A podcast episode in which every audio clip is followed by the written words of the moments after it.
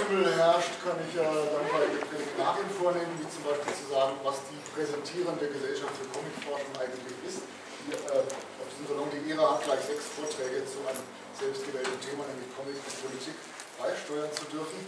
Die Comfor, wie wir uns abkürzen, hat sich 2005 gegründet als ein Netzwerk und eine Plattform für Forscher aller möglichen Fachrichtungen an den Unis, aber auch Privatgelehrte und Fachjournalisten, die sich aus ihrem Fach, welches immer das ist, heraus auch oder vor allem mit Comics befassen. Äh, wer das getan hat, der stand noch vor fünf Jahren, vor zehn Jahren erst recht, in seinem jeweiligen Fach oft als die Witzfigur da und äh, äh, brauchte auch ein bisschen Rückhalt. Insofern hatte es auch ein bisschen was von Selbsthilfegruppe, dass sich Martin Frenzel, einer der Gründungsmitglieder, und äh, ich glaube sechs, sieben andere 05 in Koblenz zusammengefunden haben. Ja, äh, diese sieben haben Pionierarbeit geleistet. Die Comfort ist inzwischen auf 30, 40 Mitglieder angeschwollen, die zwischen Österreich und äh, Schweden sitzen und verschiedensten Fächern angehören. In den letzten fünf Jahren hat sich, was gar nicht an uns gelegen haben muss, es bedeutet nur, dass wir die Nase im Wind des Zeitgeistes haben, hat sich einiges gewandelt, was das Bild des Comics in der Öffentlichkeit angeht.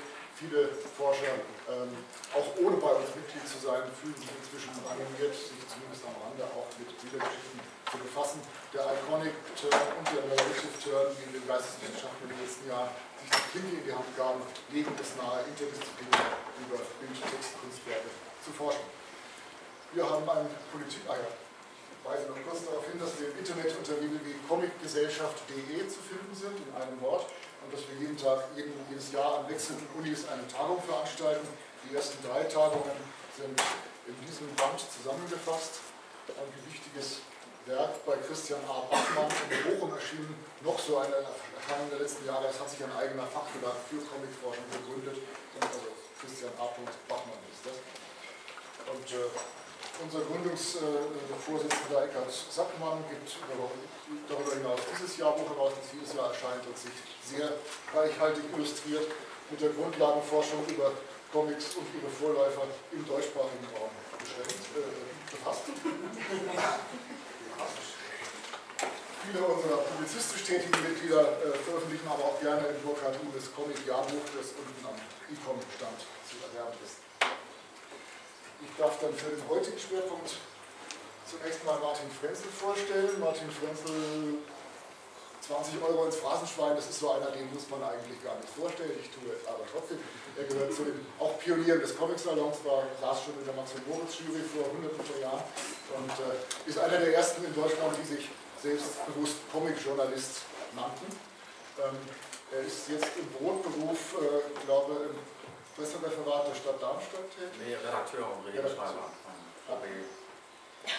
Okay, also er hat mit Politik in ihrer manchmal vielleicht auch spröden äh, Seite tagtäglich zu tun und äh, als äh, ambitionierten Ausgleichssport äh, beschäftigt er sich weiterhin mit Forschung und Journalismus.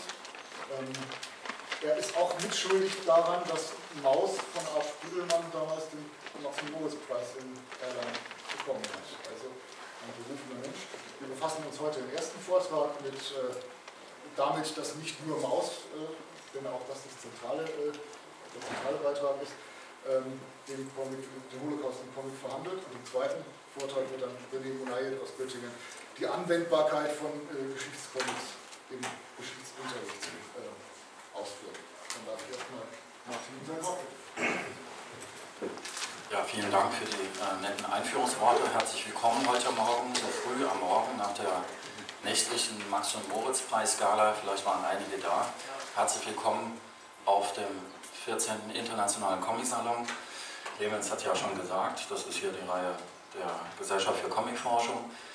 Ich äh, bin äh, heute Morgen ein bisschen erschrocken. Äh, beim Frühstückstisch habe ich darüber nachgedacht, wie äh, lange das schon her ist äh, dass ich äh, auf dem Comic-Salon auftrete und habe dann mit Schrecken festgestellt, das ist genau jetzt 20 Jahre. Also das ist mein 20-jähriges Bühnenjubiläum, das habe ich heute Morgen beim Frühstück gemerkt. Ansonsten sitzen wir hier ja im Hochzeitszimmer. Heute, hier wird normalerweise getraut, also die Leute, die sich verliebt haben, die kommen hierher und heiraten. Deswegen ist das auch hier so kuschelig. Ich hoffe nicht, dass es zu einer Sauna wird, aber das wird wahrscheinlich erst zum Mittag hin, wenn wir die Podiumsrunde zu zweit machen, mit meinem Kollegen ähm, äh, der Fall sein. Ich äh, werde sprechen und ein Kunststück versuchen und bitte das jetzt schon zu entschuldigen. Ich werde versuchen, äh, nach dem Motto Erkläre die Weltgeschichte in fünf Minuten, ein sehr komplexes, umfassendes Thema in 30, vielleicht auch 40 Minuten ähm, durchzurattern. Ich gucke da also immer nach links zu meinem Aufpasser, Clemens. Gut, ähm, das Thema über Maus hinaus ähm, habe ich bewusst so gewählt, weil ich äh, mir überlegt habe, die Feuilletons haben ja dieses Thema Holocaust im Comic jetzt für sich als Modethema entdeckt. Aber was auffällig ist, es wird im Wesentlichen über zwei Comics berichtet, nämlich einmal über einen äh, Autorencomic, eines sicherlich der Meisterwerke der Comicgeschichte, nämlich Art Spiegelmans Maus, darüber später mehr. Und auf der anderen Seite über die äh, niederländische Produktion von Erik Heubel, Die Suche und die Entdeckung, das werden die, der eine oder andere und die eine oder andere von Ihnen ja kennen, das ja auch an Schulen eingesetzt für den Schulunterricht. Aber alles andere wird im Wesentlichen ausgeblendet und ich will heute den Versuch machen, im Schweinsgalopp hier diese ganze Spannbreite dieser Gattung, dieses Genres der Holocaust-Darstellung und NS-Verbrechensdarstellung im Comic darzustellen. Äh, man sieht auch, äh, dass äh, diese kleine Bemerkung sei auch gestattet, wie weit die Spannbreite im Comic heute ist. Das geht sozusagen von Hella von Sinnen bis zum Holocaust. Und ähm, das ist also eine sehr, eine sehr, weite, sehr weite Spannbreite, die man da erleben kann. Für die, die gestern Abend da waren. Der Untertitel des Vortrags ist äh, Holocaust und NS-Verbrechen im Comic von Ronnie Kriegsteins Master Race bis äh, Michael Hollenbergs 26. November. Erfundene und biografische Erinnerung, die Shoah und das Prinzip Bildgeschichte ähm, im Comic. Und das ist der jetzt mittlerweile 14. internationale Comic-Salon. Ich gehöre auch zu denen, die alle Comic-Salons mitgemacht haben seit 1984 und dann sozusagen vom Campingplatz mich hochgeschlagen habe in ein Mittelklasse-Hotel. äh, so, äh, aber zu mehr hat es nicht gereicht. Also, das hier ist ähm, ein äh, Holocaust-Comic, den alle kennen und den jetzt ähm, gerade die Feuilletonisten, ob FAZ oder Tagesspiegel oder Süddeutsche, zum Heiligen Gral machen, nämlich Maus von Art Spiegelman, 1986-91 erschienen. Ein Meisterwerk ohne Frage, Clemens hat darauf hingewiesen. Ich habe damals in der Max-Moritz-Jury hier in Erlangen 1990 den Vorschlag gemacht, äh, Spiegelman den Spezialpreis für ein Lebenswerk zu geben. Und Spiegelman kam ja auch nach Erlangen und hat eine sehr eindrucksvolle Rede gehalten gegen Deutschland und gegen die Deutschen. Und am Ende hat er darauf hingewiesen, dass er mit einem deutschen Zeichenstift arbeitet. Ich sage jetzt nicht die Firma. Das war so der persönliche Schluss. Dieser äh, Maus-Comic ist eine äh, ein Mehrebenen-Comic im besten Sinne des Wortes. Äh, die meisten von Ihnen werden das Werk kennen. Es ist die, einmal eine, ja, wie soll man sagen, eine psychotherapeutische Zweiergruppensitzung zwischen ähm, Art Spiegelman selbst, also ein autobiografischer Ansatz mit seinem Vater Vladek in den ähm, 60er, 70er Jahren, ähm, auch vor dem Hintergrund der, des äh, Suizids seiner Mutter. Und beide, sind, beide Eltern sind ja in Auschwitz gewesen. Und es ist aber auch in Rückblenden eine ähm, Erzählung über den Holocaust, wo der Vater seine Erlebnisse im äh, schlimmsten Konzentrationslager darstellt. Und ähm, gleichzeitig ist es aber auch eine raffinierte Katz-und-Maus-Parabel, äh, äh, weil äh, die äh, Juden als Katzen dargestellt werden, die, äh, Entschuldigung, die Juden als Mäuse dargestellt werden und die Nazis als Katzen und die Amerikaner als Hunde und so weiter, also und die Polen, äh, was die Polen nicht gemocht haben als Schweine. Das ähm, Tierfabelmotiv ist nicht neu, äh, das werden wir später noch in meinem Vortrag sehen, auch wenn äh, so mancher Feuilletonist das behauptet, dass das zum ersten Mal geschehen sei, so ein ernstes Thema in Tierfiguren zu schildern. Ich will äh, ganz schnell eine Gliederung sagen. Es, äh, ich sage äh, kurz etwas, was ist Holocaust, dann ähm, etwas zum Prinzip Bildgeschichte und werde einige Fragen zum Thema Holocaust im Comic vorstellen. Äh, dann etwas äh, sagen dazu, dass äh, es verschiedene Arten von Holocaust-Comics gibt. Man sollte also nicht Äpfel und Birnen vergleichen. Und ich werde eine Typologie des Genres versuchen über die Vorläufer sprechen und dann auch verschiedene Typen von Holocaust-Comics unterscheiden, nämlich einmal erfundene Erinnerung, fiktive Holocaust-Comics, also Dinge, die nicht wirklich stattgefunden haben, die aber versuchen, äh, das Thema nachzuerzählen, dann autobiografische Erinnerung, man kann auch sagen, der Versuch einer Annäherung an die äh, Wirklichkeit, dann äh, die Perspektive der Opfer, das, manche Comics nehmen diese Perspektive ein, andere nehmen den Blickwinkel der Täter ein, der Mörder, wir sind ja hier im Land der Täter. Die komplexe synthetische Erinnerung, das sind Comics, die sind nicht wahr, an, die sind wahr an der Zahl, die sind nicht äh, sehr häufig. Das äh, sind Comics, die eine die Wechselwirkung zwischen Täter, Opfer und Zuschauer im Sinne von Raul Hilberg, dem Historiker, hinbekommen. Äh, indirekte Annäherung Holocaust als Kulisse oder Staffage, das heißt Holocaust Comics, die im Grunde genommen den Hintergrund Auschwitz-Judenvernichtung nur als Hintergrund nehmen, also als Kulisse ist austauschbar. Und dann natürlich auch indirekte Annäherungen, nämlich von jüdischen Comiczeichnern. Es gibt da jetzt im Moment in Berlin eine große Ausstellung äh, zu diesem Thema, der Einfluss jüdischer Comiczeichnerinnen und Comiczeichner auf äh, das Medium Comic. Und ähm, dann unterschiedliche Formen des Holocaust-Comics, verschiedene Zielgruppen der Holocaust-Comics. Ich werde das Thema Medienpädagogik aussparen, weil René nachher spricht zu dem Thema und ähm, nachher auch noch plädieren für Barney Kriegsteins Meisterwerk Master Race und auch einen Blick werfen auf das Phänomen Motion Comics. Holocaust ist, ähm, meint ja den Begriff äh, der Ausrottung von 6 Millionen Juden NS, äh, in der NS-Zeit von 1933 bis 1945. Äh, Wolfgang Benz, der Historiker, hat ja gesagt, dass ähm, diese Judenvernichtung ab 1941 äh, nach der Vertreibung, der Heimatvertreibung äh, jüdischer Deutscher, ähm, äh, dann ernsthaft begann unter diesem, dieser Rubrik der Endlösung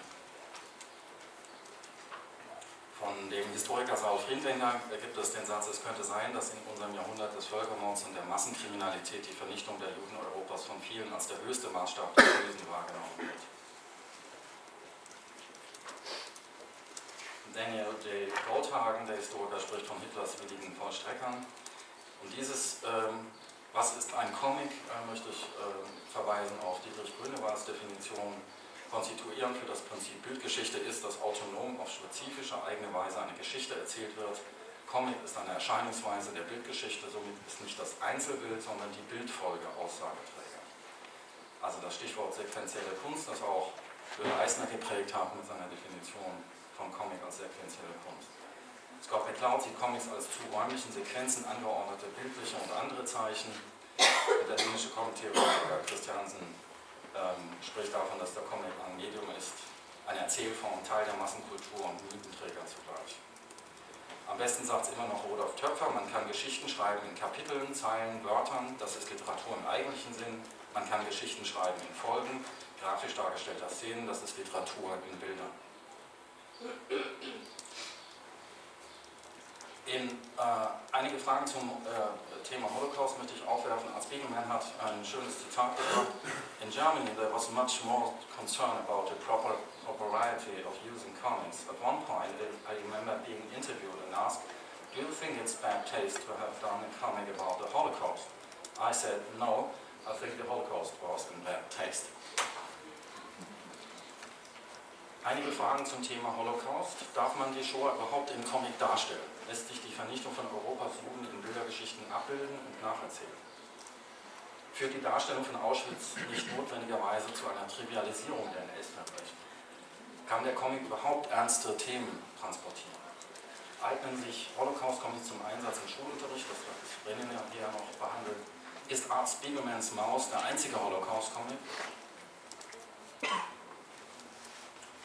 Und dann das, was ich das Asterix-Syndrom nenne, dann in den 70er Jahren äh, hatten wir so die Tendenz, da war, das, äh, da war Deutschland ein Entwicklungsland in Sachen Comics, ähm, andere sagten ein dritte Weltland. Und dann kam Asterix und dann sagte plötzlich das deutsche Bürgertum, ja, Asterix ist toll, aber der Rest der Comics, das ist nicht gut. Und eine ähnliche Tendenz erkenne ich jetzt äh, in der Behandlung des deutschen Feuilletons äh, äh, bei den Holocaust-Comics, dass Maus auf einen Pantheon gehoben wird, aber der Rest wird dann sozusagen in Rauschenbogen verdammt. Deswegen also die Frage, darf man im Sinne dieses Asterix-Syndroms Maus zur alleinigen Messlatte für alle anderen Holocaust-Comics machen? Oder müsste man nicht je nach grafischer Form, narrativem Inhalt, erzählerischem Inhalt oder der jeweiligen Zielgruppe differenzieren, unterscheiden? Welche Arten an Holocaust-Comics gibt es? Und warum fehlt bislang, und das ist ähm, eine Frage, die mir auch am Herzen liegt, wieso fehlt bislang ein deutschsprachiger Holocaust-Comic? Ist die Judenvernichtung, ist Auschwitz für Zeichnerinnen und Zeichner, Texterinnen und Texter aus der Täter etwa kein Thema? Wie ich schon sagte, es gibt verschiedene äh, Holocaust-Comics. Hier ist eine äh, Sequenz von äh, Arzt Spiegelman. Arzt Spiegelman hat sich hier mit selber porträtiert mit der äh, Mausmaske. Es gibt ja auch einige analytische Ansätze zu diesem Thema äh, der Masken bei Maus. Es gibt aber auch andere äh, Comics äh, zum Holocaust, nämlich Pascal Crossis Auschwitz, äh, in 2001 erschienen.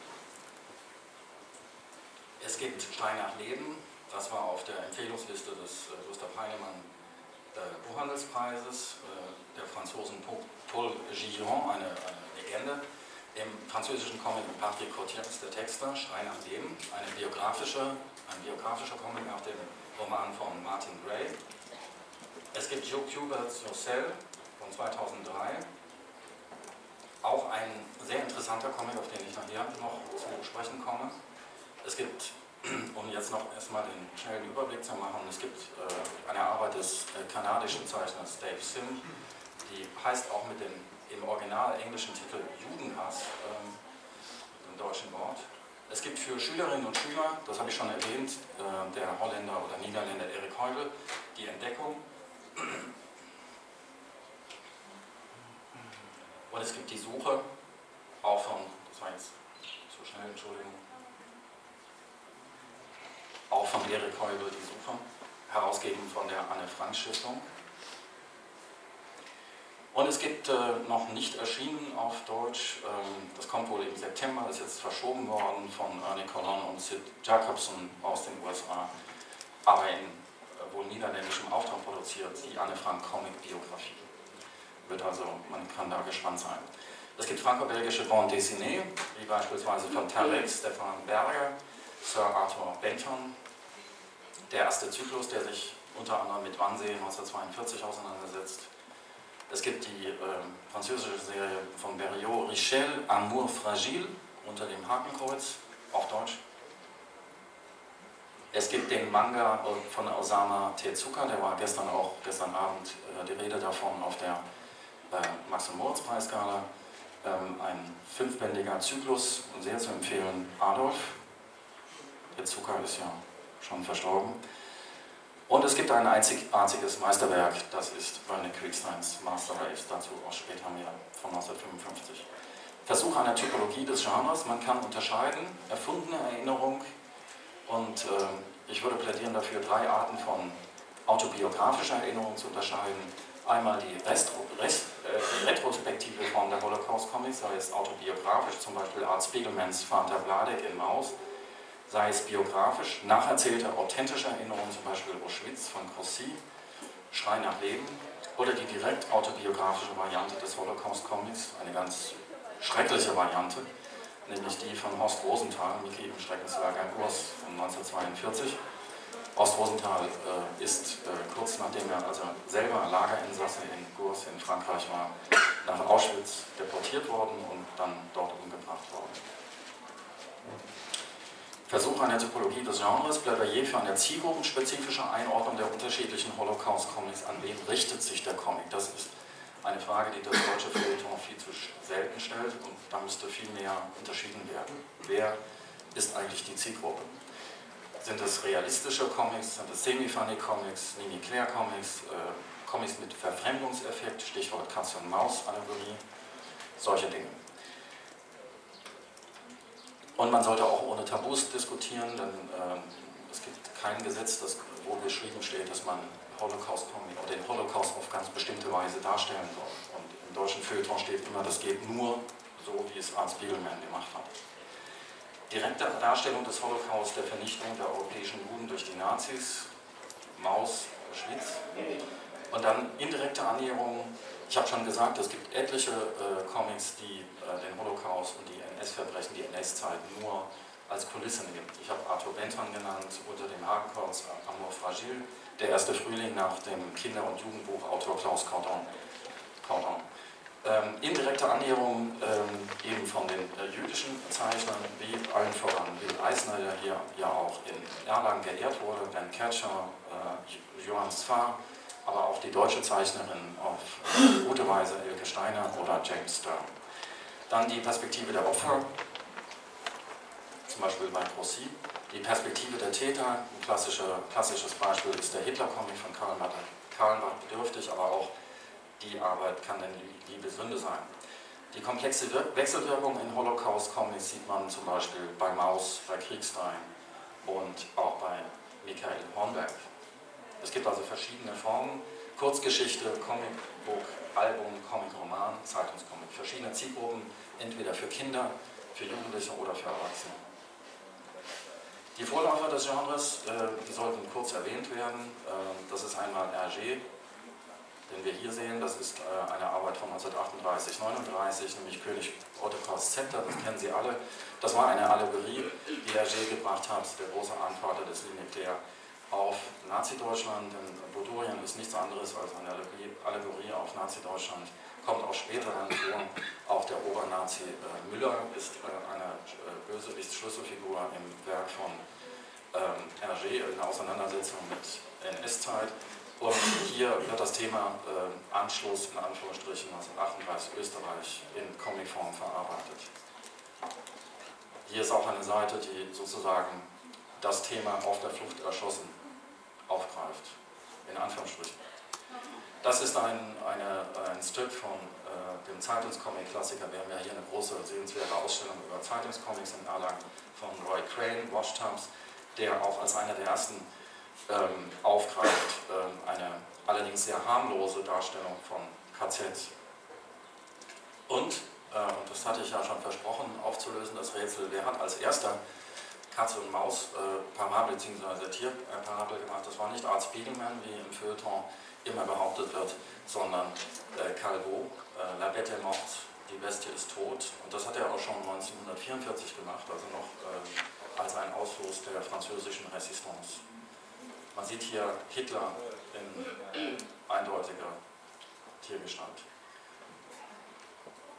Und äh, da Art Spiegelman mit einer Französin äh, verheiratet ist, ist äh, seine Aussage, er habe Calvo nicht gekannt, also nicht sonderlich glaubhaft.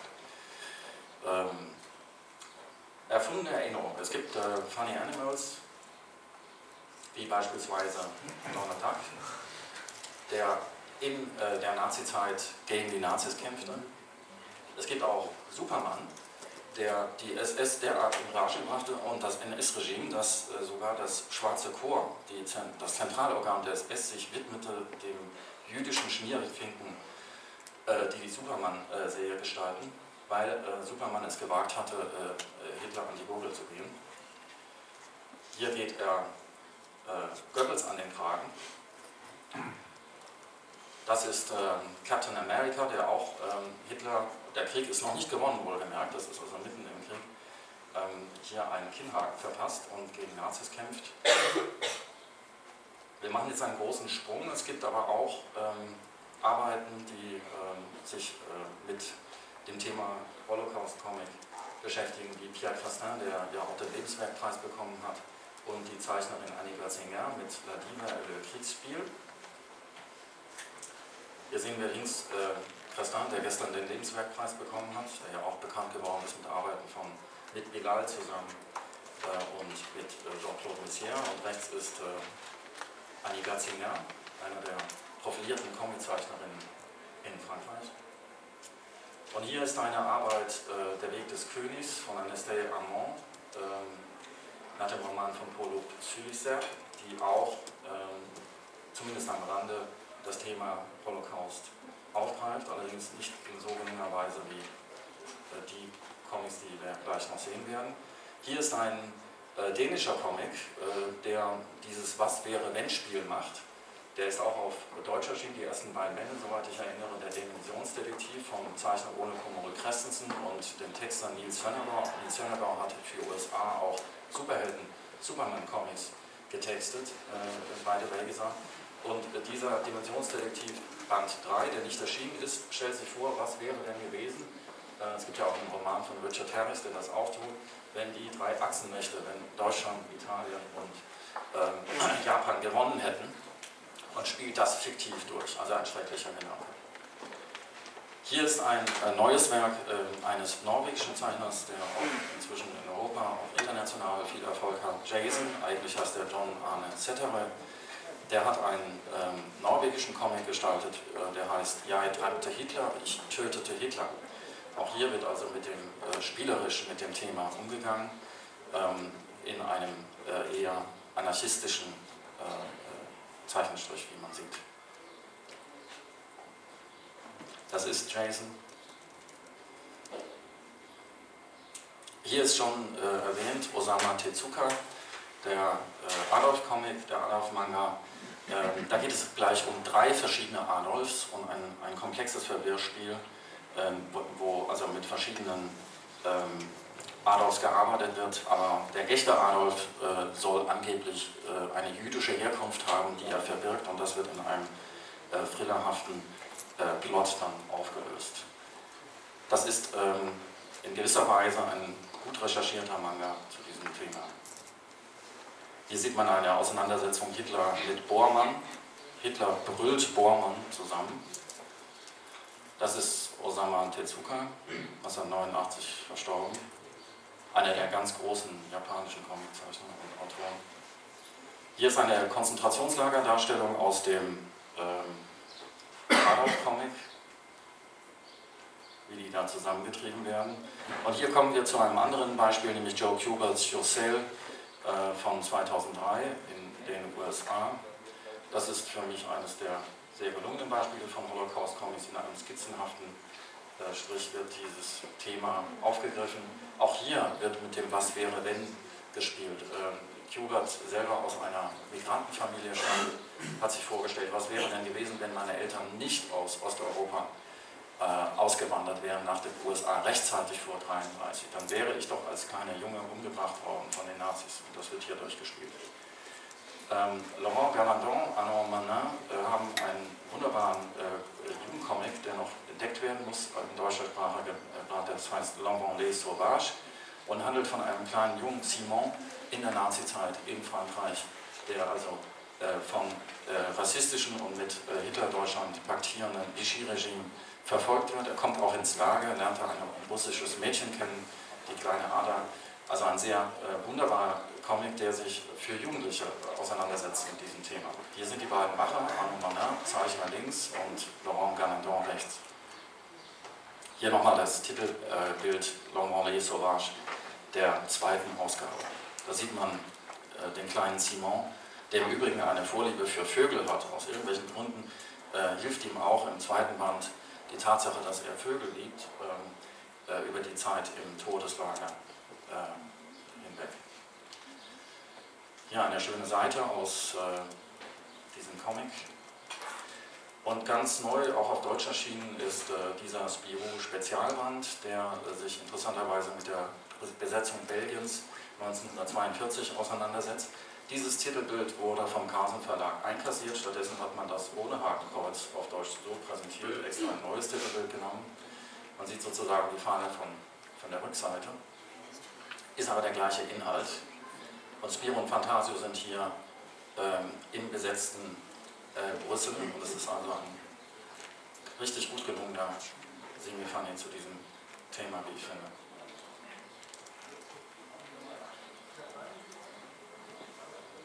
Das ist ähm, ein eher durchschnittlicher Arbeit äh, von Bartol Herbon, Le Dernier de Schönfeld, äh, wo es um einen Menschen geht, der äh, seine jüdische Herkunft entdeckt und dieser jüdischen Herkunft ähm, der Familie Schönfeld ähm, nachgeht. Das ist bei Glenat erschienen 2009. Hier eine neuere Heftserie von äh, den X-Men in den USA, in dem auch einige andere Holocaust-Comics abgedruckt sind. Ich hatte schon gesagt, autobiografische Erinnerung, das ist sozusagen die, die direkteste Auseinandersetzung mit diesem Thema. Hier kommen wir ganz schnell zu Art Spiegelmans Maus. Das hatte ich schon aufgeführt, diese Katz-und-Maus-Parabel. Hier sehen wir Spiegelman und hier sehen wir leider ein Foto, das nicht sehr scharf ist. Vor genau 20 Jahren, 1990, Art Spiegelman erhält vom Erlangs äh, damaligen Oberbürgermeister Dietmar Halweg. Der jetzige Oberbürgermeister heißt übrigens Balleis und nicht Ballow. Ähm, der Max- und Moritz-Preis, Spezialpreis 1990 bekommen äh, in Erlanger Markgrafentheater. Und er erhielt 1992 den Pulitzerpreis äh, für das Comic-Epos Maus als einziger Comic ähm, weltweit und hat bereits Anfang der 70er Jahre eine Kurzgeschichte zu Maus gemacht. Und wie ich schon sagte, das war die Auseinandersetzung mit äh, seinem Vater und auch mit dem Selbstmord der Mutter, die beide in Auschwitz waren. Das hier ist ein kleiner Ausflug in die Welt der Malerei, äh, die aber sozusagen ähm, eine Bildergeschichte impliziert, nämlich die von Charlotte Salomon, die äh, berühmte Malerin, die in, äh, auch im KZ umgebracht wurde und von der ja auch äh, Bildergeschichten, comicartige Arbeiten aus dieser Zeit, des, der NS-Zeit, erhalten sind. Und ein Hinweis auch auf den immer wieder zwischen Cartoon, Karikatur und Comic hin und her switchenden Tommy Ungerer ähm, aus dem der elsässische Comiczeichner, den man vielleicht eher äh, beim schwarzen Humor und bei den erotischen Comics vermutet. Aber er hat eben jetzt auch ähm, sich auseinandergesetzt mit seiner Kindheit im NS-besetzten Elsass. Die bleiben frei heißt eine Ausstellung. Ich glaube, das ist die erste Ausstellung, Comic-Ausstellung äh, überhaupt, die im KZ Osthofen, das ja bekannt ist weltweit durch den Roman Das siebte Kreuz von Anna Segers, als KZ Westhofen verfremdet, eine Ausstellung, eine Comic- und Bildergeschichtenausstellung. Man sieht hier Bilder oben äh, leider etwas klein, äh, eines Kartenspiels, das Ungerer als Kind, als Junge gezeichnet hat in der NS-Zeit. Er war damals schon grafisch hochbegabt und hat also, man sieht, verschiedene Typen gezeichnet, auch sehr viele ähm, Nazis. Und das ist Horst Rosenthal von 1942, Mickey im Schreckenslager Gurs in Frankreich, äh, wo Horst Rosenthal 1913 in Breslau geboren interniert war und er wurde dann im gleichen Jahr deportiert nach Auschwitz, nachdem er also diese Mickey Mouse äh, Parodie ähm, über diese Schrecken der NS-Verbrechen gezeichnet hatte, nach Auschwitz und wurde dort umgebracht. Das ist nochmal Horst Rosenthal. Das ist der einzige Comic, der sozusagen hochauthentisch ist, auf eine ganz schreckliche Weise. Dann haben wir hier Der Schrei nach Leben äh, von Paul Guillon und Patrick Cotias, Der Schrei nach Leben, äh, nach dem Roman von Martin Gray über das Warschauer Ghetto, der allerdings ähm, den Nachteil hat, dass er sehr stark ein Abenteuercomic ist und äh, weniger eine direkte Auseinandersetzung mit dem Holocaust. Hier eine Kurzgeschichte von Neil Adams über, ähm, und Stan Lee und John Kubert über eine äh, KZ-Überlebende Dina Gottliebova Babbitt, erschienen in den USA 2008. Das ist ein äh, Comic, der mir sehr am Herzen liegt, von der aus Ungarn stammenden Miriam Kattin, New Yorker Zeichnerin. Sie ist bekannt, eigentlich äh, hat sie gearbeitet für Disney und andere Sachen im Animationsbereich. Aber sie hat jetzt vor kurzem ein Interview gegeben im Tagesspiegel und mit der Überschrift Es musste raus. Sie ist inspiriert worden, äh, Miriam Kattin, durch ähm, Art Spiegelman. Er hat ihr Mut äh, gemacht, es musste einfach raus, ihre Geschichte, die Verfolgung, äh, die Flucht mit ihrer Mutter zusammen aus äh, Ungarn äh, vor den Nazis dort und äh, sie schildert auch auf drastische Weise, was dort mit der Mutter alles angestellt wurde. Hier eine Seite aus. Ich glaube, sie ist bekannt oder eben nicht bekannt ist. Sie hat bei, bei Beavis und Butthead, bei diesen MTV-Zeitungsstrips, mitgearbeitet.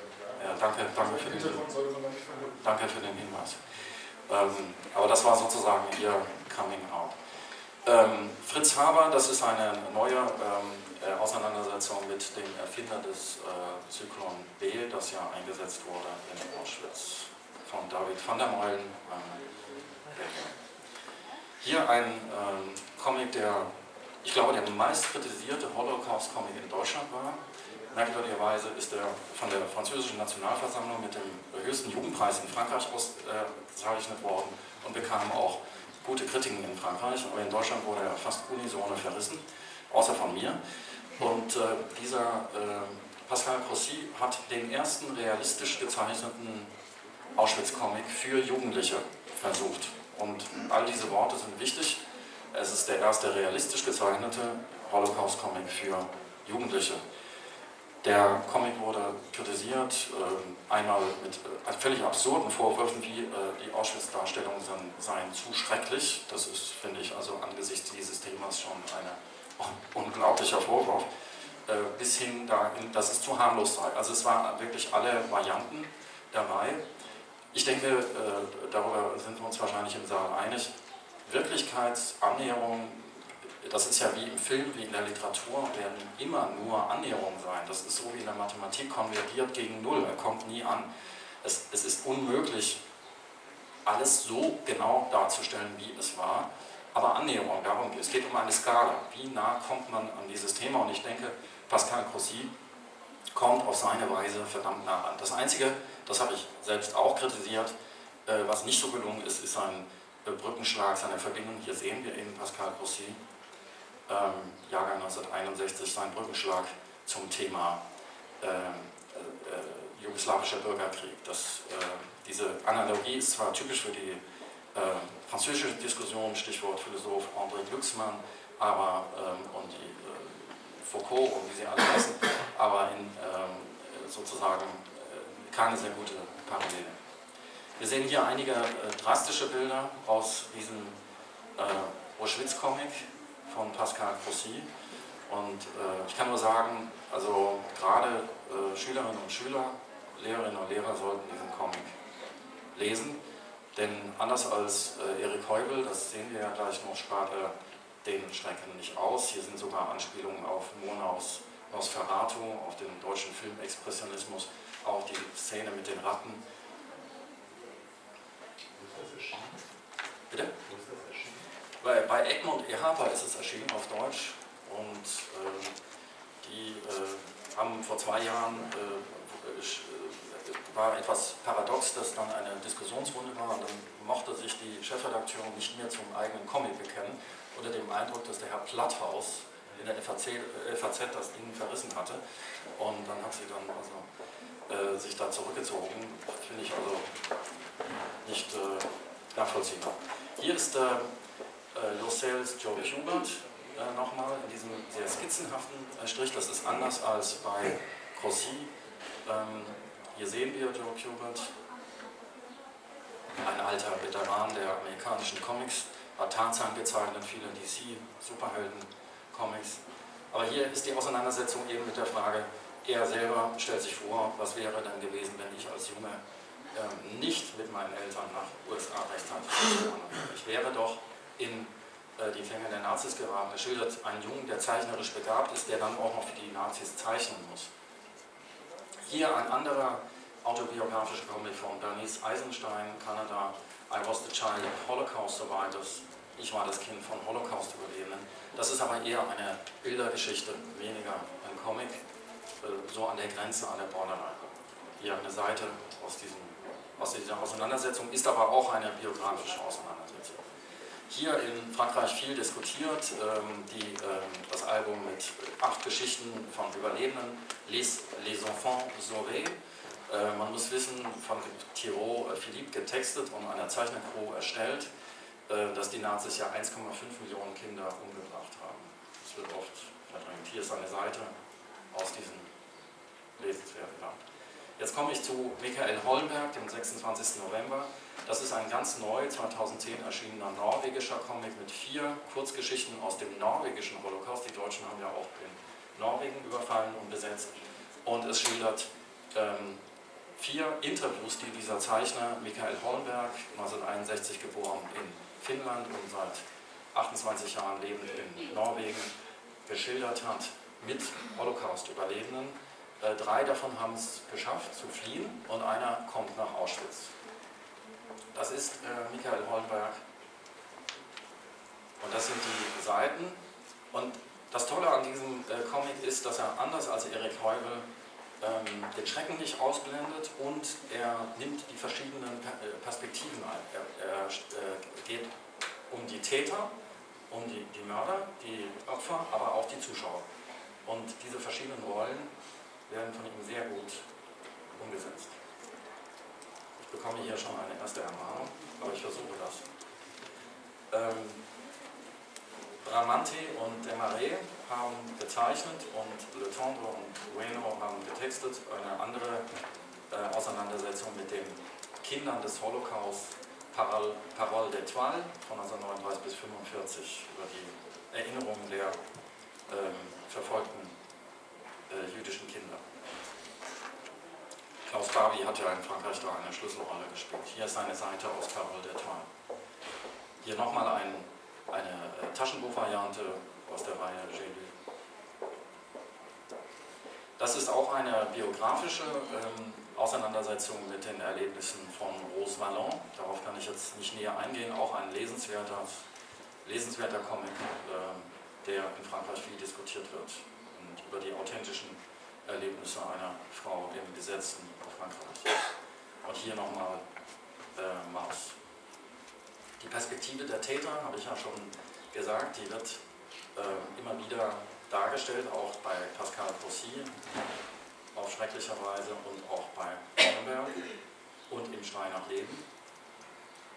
Die Perspektive, äh, die, äh, Entschuldigung, Perspektive auch, die Perspektive der Täter finden wir beim Hitler-Comic äh, von Kahlenbach äh, bedürftig. Dieser Comic wurde auch verrissen, allerdings anders als bei Auschwitz zu Recht.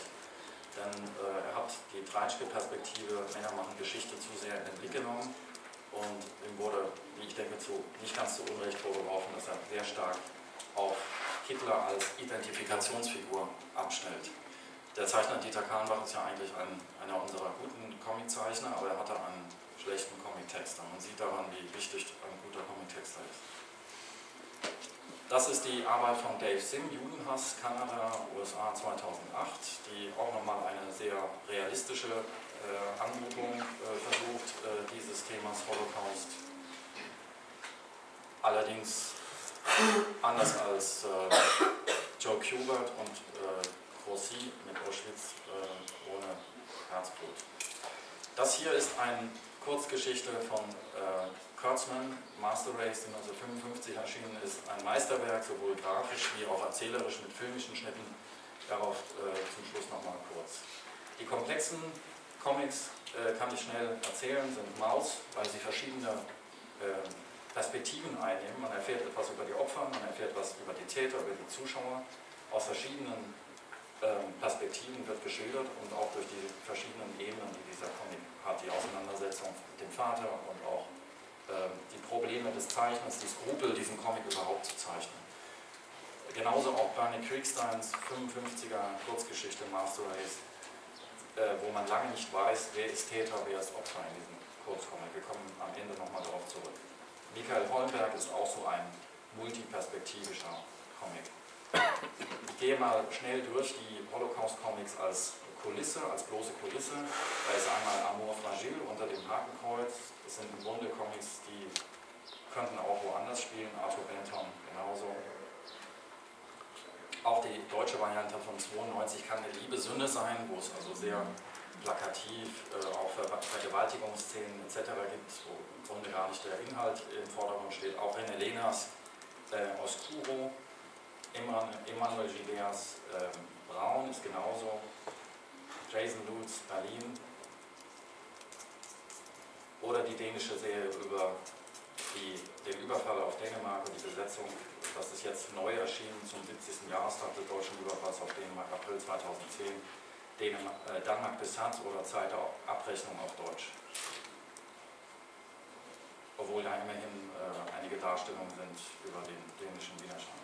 Auch die Arbeit äh, Der erste Frühling nach dem Roman von Klaus Cordon zählt indirekte Annäherung. Da muss man natürlich Eisner erwähnen mit seinen Arbeiten zum Herzen des Sturms. Sie kennen das wahrscheinlich alle. Das Komplott mit der Auseinandersetzung über die äh, Protokolle der Weisen von Zion, die ja rein erfunden sind, aber auch neue Arbeiten von Ben Catchor, Storms Amerika oder Silence de Malka, wo auch Pogrome aufgegriffen werden oder auch ein hervorragender Meister der Gegenwart, Johann Zwar, Die Katze des Rabbiners. Sein erstes Album hat sich ja 450.000 Mal verkauft in, äh,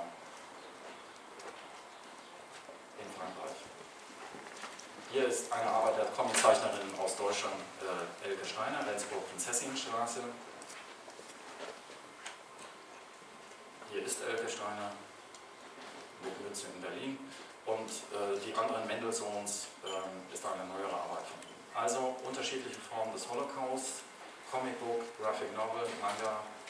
Es gibt, das ist auffällig, keine dezidierten Zeitungscomics. Wahrscheinlich, weil das Thema zu komplex ist, außer Roy Crane, jedenfalls meines Wissens nicht. Man müsste unterscheiden, würde ich vorschlagen, Kinder, je Zielgruppe, Kinder, Schülerinnen und Schüler, Jugendliche, Studierende, Erwachsene. Hier ist ein äh, Comic von Erik Heubel. Das ist dieser, äh, dieser Schülercomics-Versuch, ähm, Deckung die Suche, genauso Rossis Auschwitz, Spiegelmans Maus.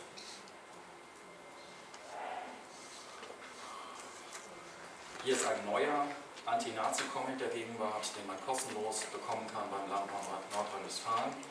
Äh, erstellt von Peter Scharf, der sich auseinandersetzt äh, mit dem Rechtsextremismus und den neuen Nazis. Das ist auch ein Werk, das man sehr gut in den Schulen äh, verwenden kann und das auch vom Verfassungsschutz produziert wurde, des äh, Landes Nordrhein-Westfalen. Und hier nochmal die mit Spannung erwartete Anne Frank Comic-Biografie. Es hat eine Reihe von Ausstellungen gegeben. Äh, die Mainzer Kommentare waren die ersten mit drei Ausstellungen zu diesem Thema. Dann 2008 Superman und Golem in Frankfurt und jetzt die empfehlenswerte Ausstellung im Jüdischen Museum in Berlin. Superman mit blutiger Birne, Heldenfreaks und Superrabis, die jüdische Farbe des Comics. Da können Sie das Thema vertiefen. Zum Schluss will ich plädieren für eine Wiederentdeckung, nämlich von Master Race, diese brillante Kurzgeschichte, eine achtseitige Kurzgeschichte von Werner Christian von 1955, die schildert, wie ähm, der ehemalige KZ-Aufseher Reismann in der New Yorker U-Bahn plötzlich eines seiner Opfer trifft. Allerdings weiß der Leser lange nicht, wer ist Opfer, wer ist Täter. Und erst am, ganz am Ende löst hier in der Bildmitte Werner Kriegstein, der seinen 20. Todestag in diesem Jahr feiert, sein äh, Federrätsel auf. So, und ich möchte äh, zum Schluss noch, ehe das Raum hier groß wird, äh, hinweisen auf ein Phänomen, das in Erlangen ja der einen oder anderen Stelle zu sehen war, nämlich das Thema Motion Comics. Ein neues Phänomen. Äh, Disney produziert jetzt einen Motion Comic, der online gehen wird, They Spoke Out. Sie sprachen aus, unter anderem mit Anne Frank, und das wird von Dean Adams betrieben. Hier sehen Sie ja nochmal They Spoke Out. Ich möchte also zum guten Schluss und bitte die Überziehung zu entschuldigen, dafür plädieren zu sehen, dass Spiegelmans Maus nicht der einzige Holocaust-Comic äh, ist und auch nicht der erste. Siehe, äh, die Bestie ist tot. Es gibt verschiedene Facetten des Holocaust-Comics mit viel, vielen Facetten, mit vielen Gesichtern. Die Vielfalt des Genres erfordert keine pauschalisierende, sondern eine je angemessene, differenzierte Analyse.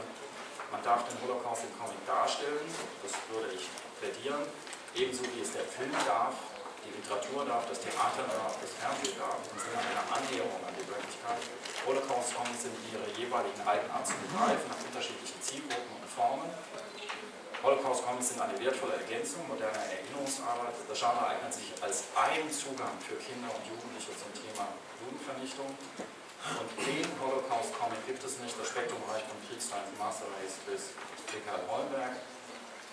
Und ein Holocaust-Comic kann immer, Teil des, immer nur Teil des Ganzen sein. Erinnerungsarbeit sollte verschiedene Elemente umfassen, auch Auseinandersetzungen über Film und andere Themen. Weg vom Äpfel mit Birnenvergleich, Maus ist nicht der heilige Gral, siehe deutsche Feuilleton. Die Holocaust-Comics für die politische Bildung entdecken, dafür würde ich plädieren. Der Comic ist als grafisches Erzählprinzip ein geeigneter Träger für die Auseinandersetzung mit der Shoah, mit jüdischer Kultur und dem Thema Judenhass, Rechtsextremismus und Rassismus in Europa. Primo Levi hat, hat gesagt, es ist geschehen und folglich kann es wieder geschehen. Vielen Dank für die Aufmerksamkeit.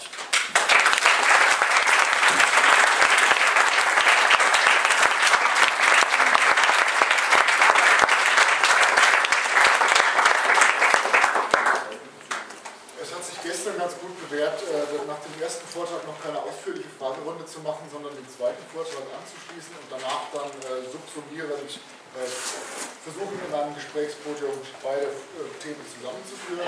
Ähm, da sind aber auch noch einzelne Fragen zu den einzelnen Vortragsthemen möglich. Jetzt soll erstmal eine kurze äh, Durchwechselpause zum Kommen und Gehen ermöglicht werden. So lange kann ich da vielleicht stellvertretend eine Einzelfrage an Martin Feld stellen.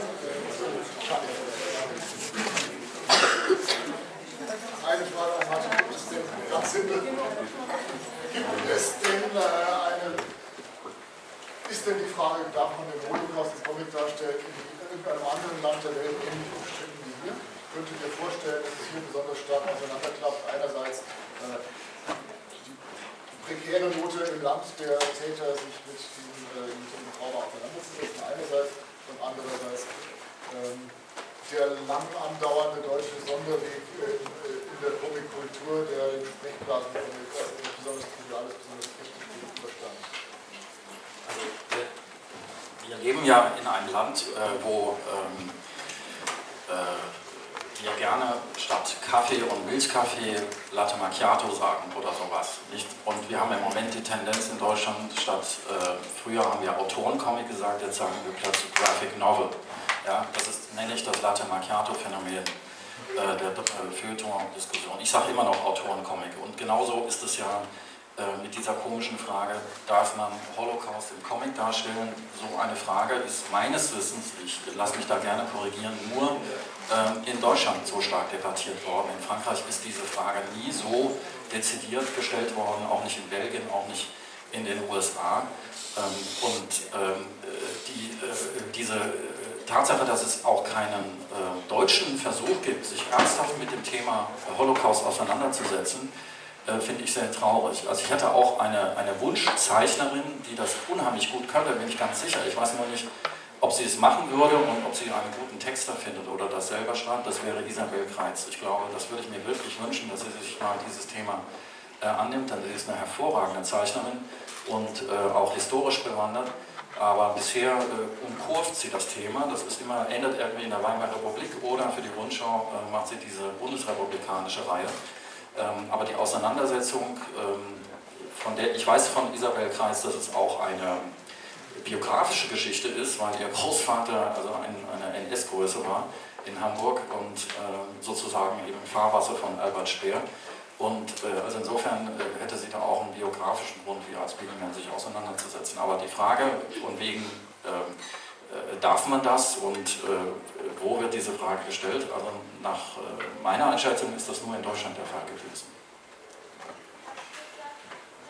wechseln wir jetzt fliegend. Martin bleibt auf dem Podium. René gesetzt sich hinzu. Soll ich das nochmal aufrufen? Ja, ich Frühjahr 88 versucht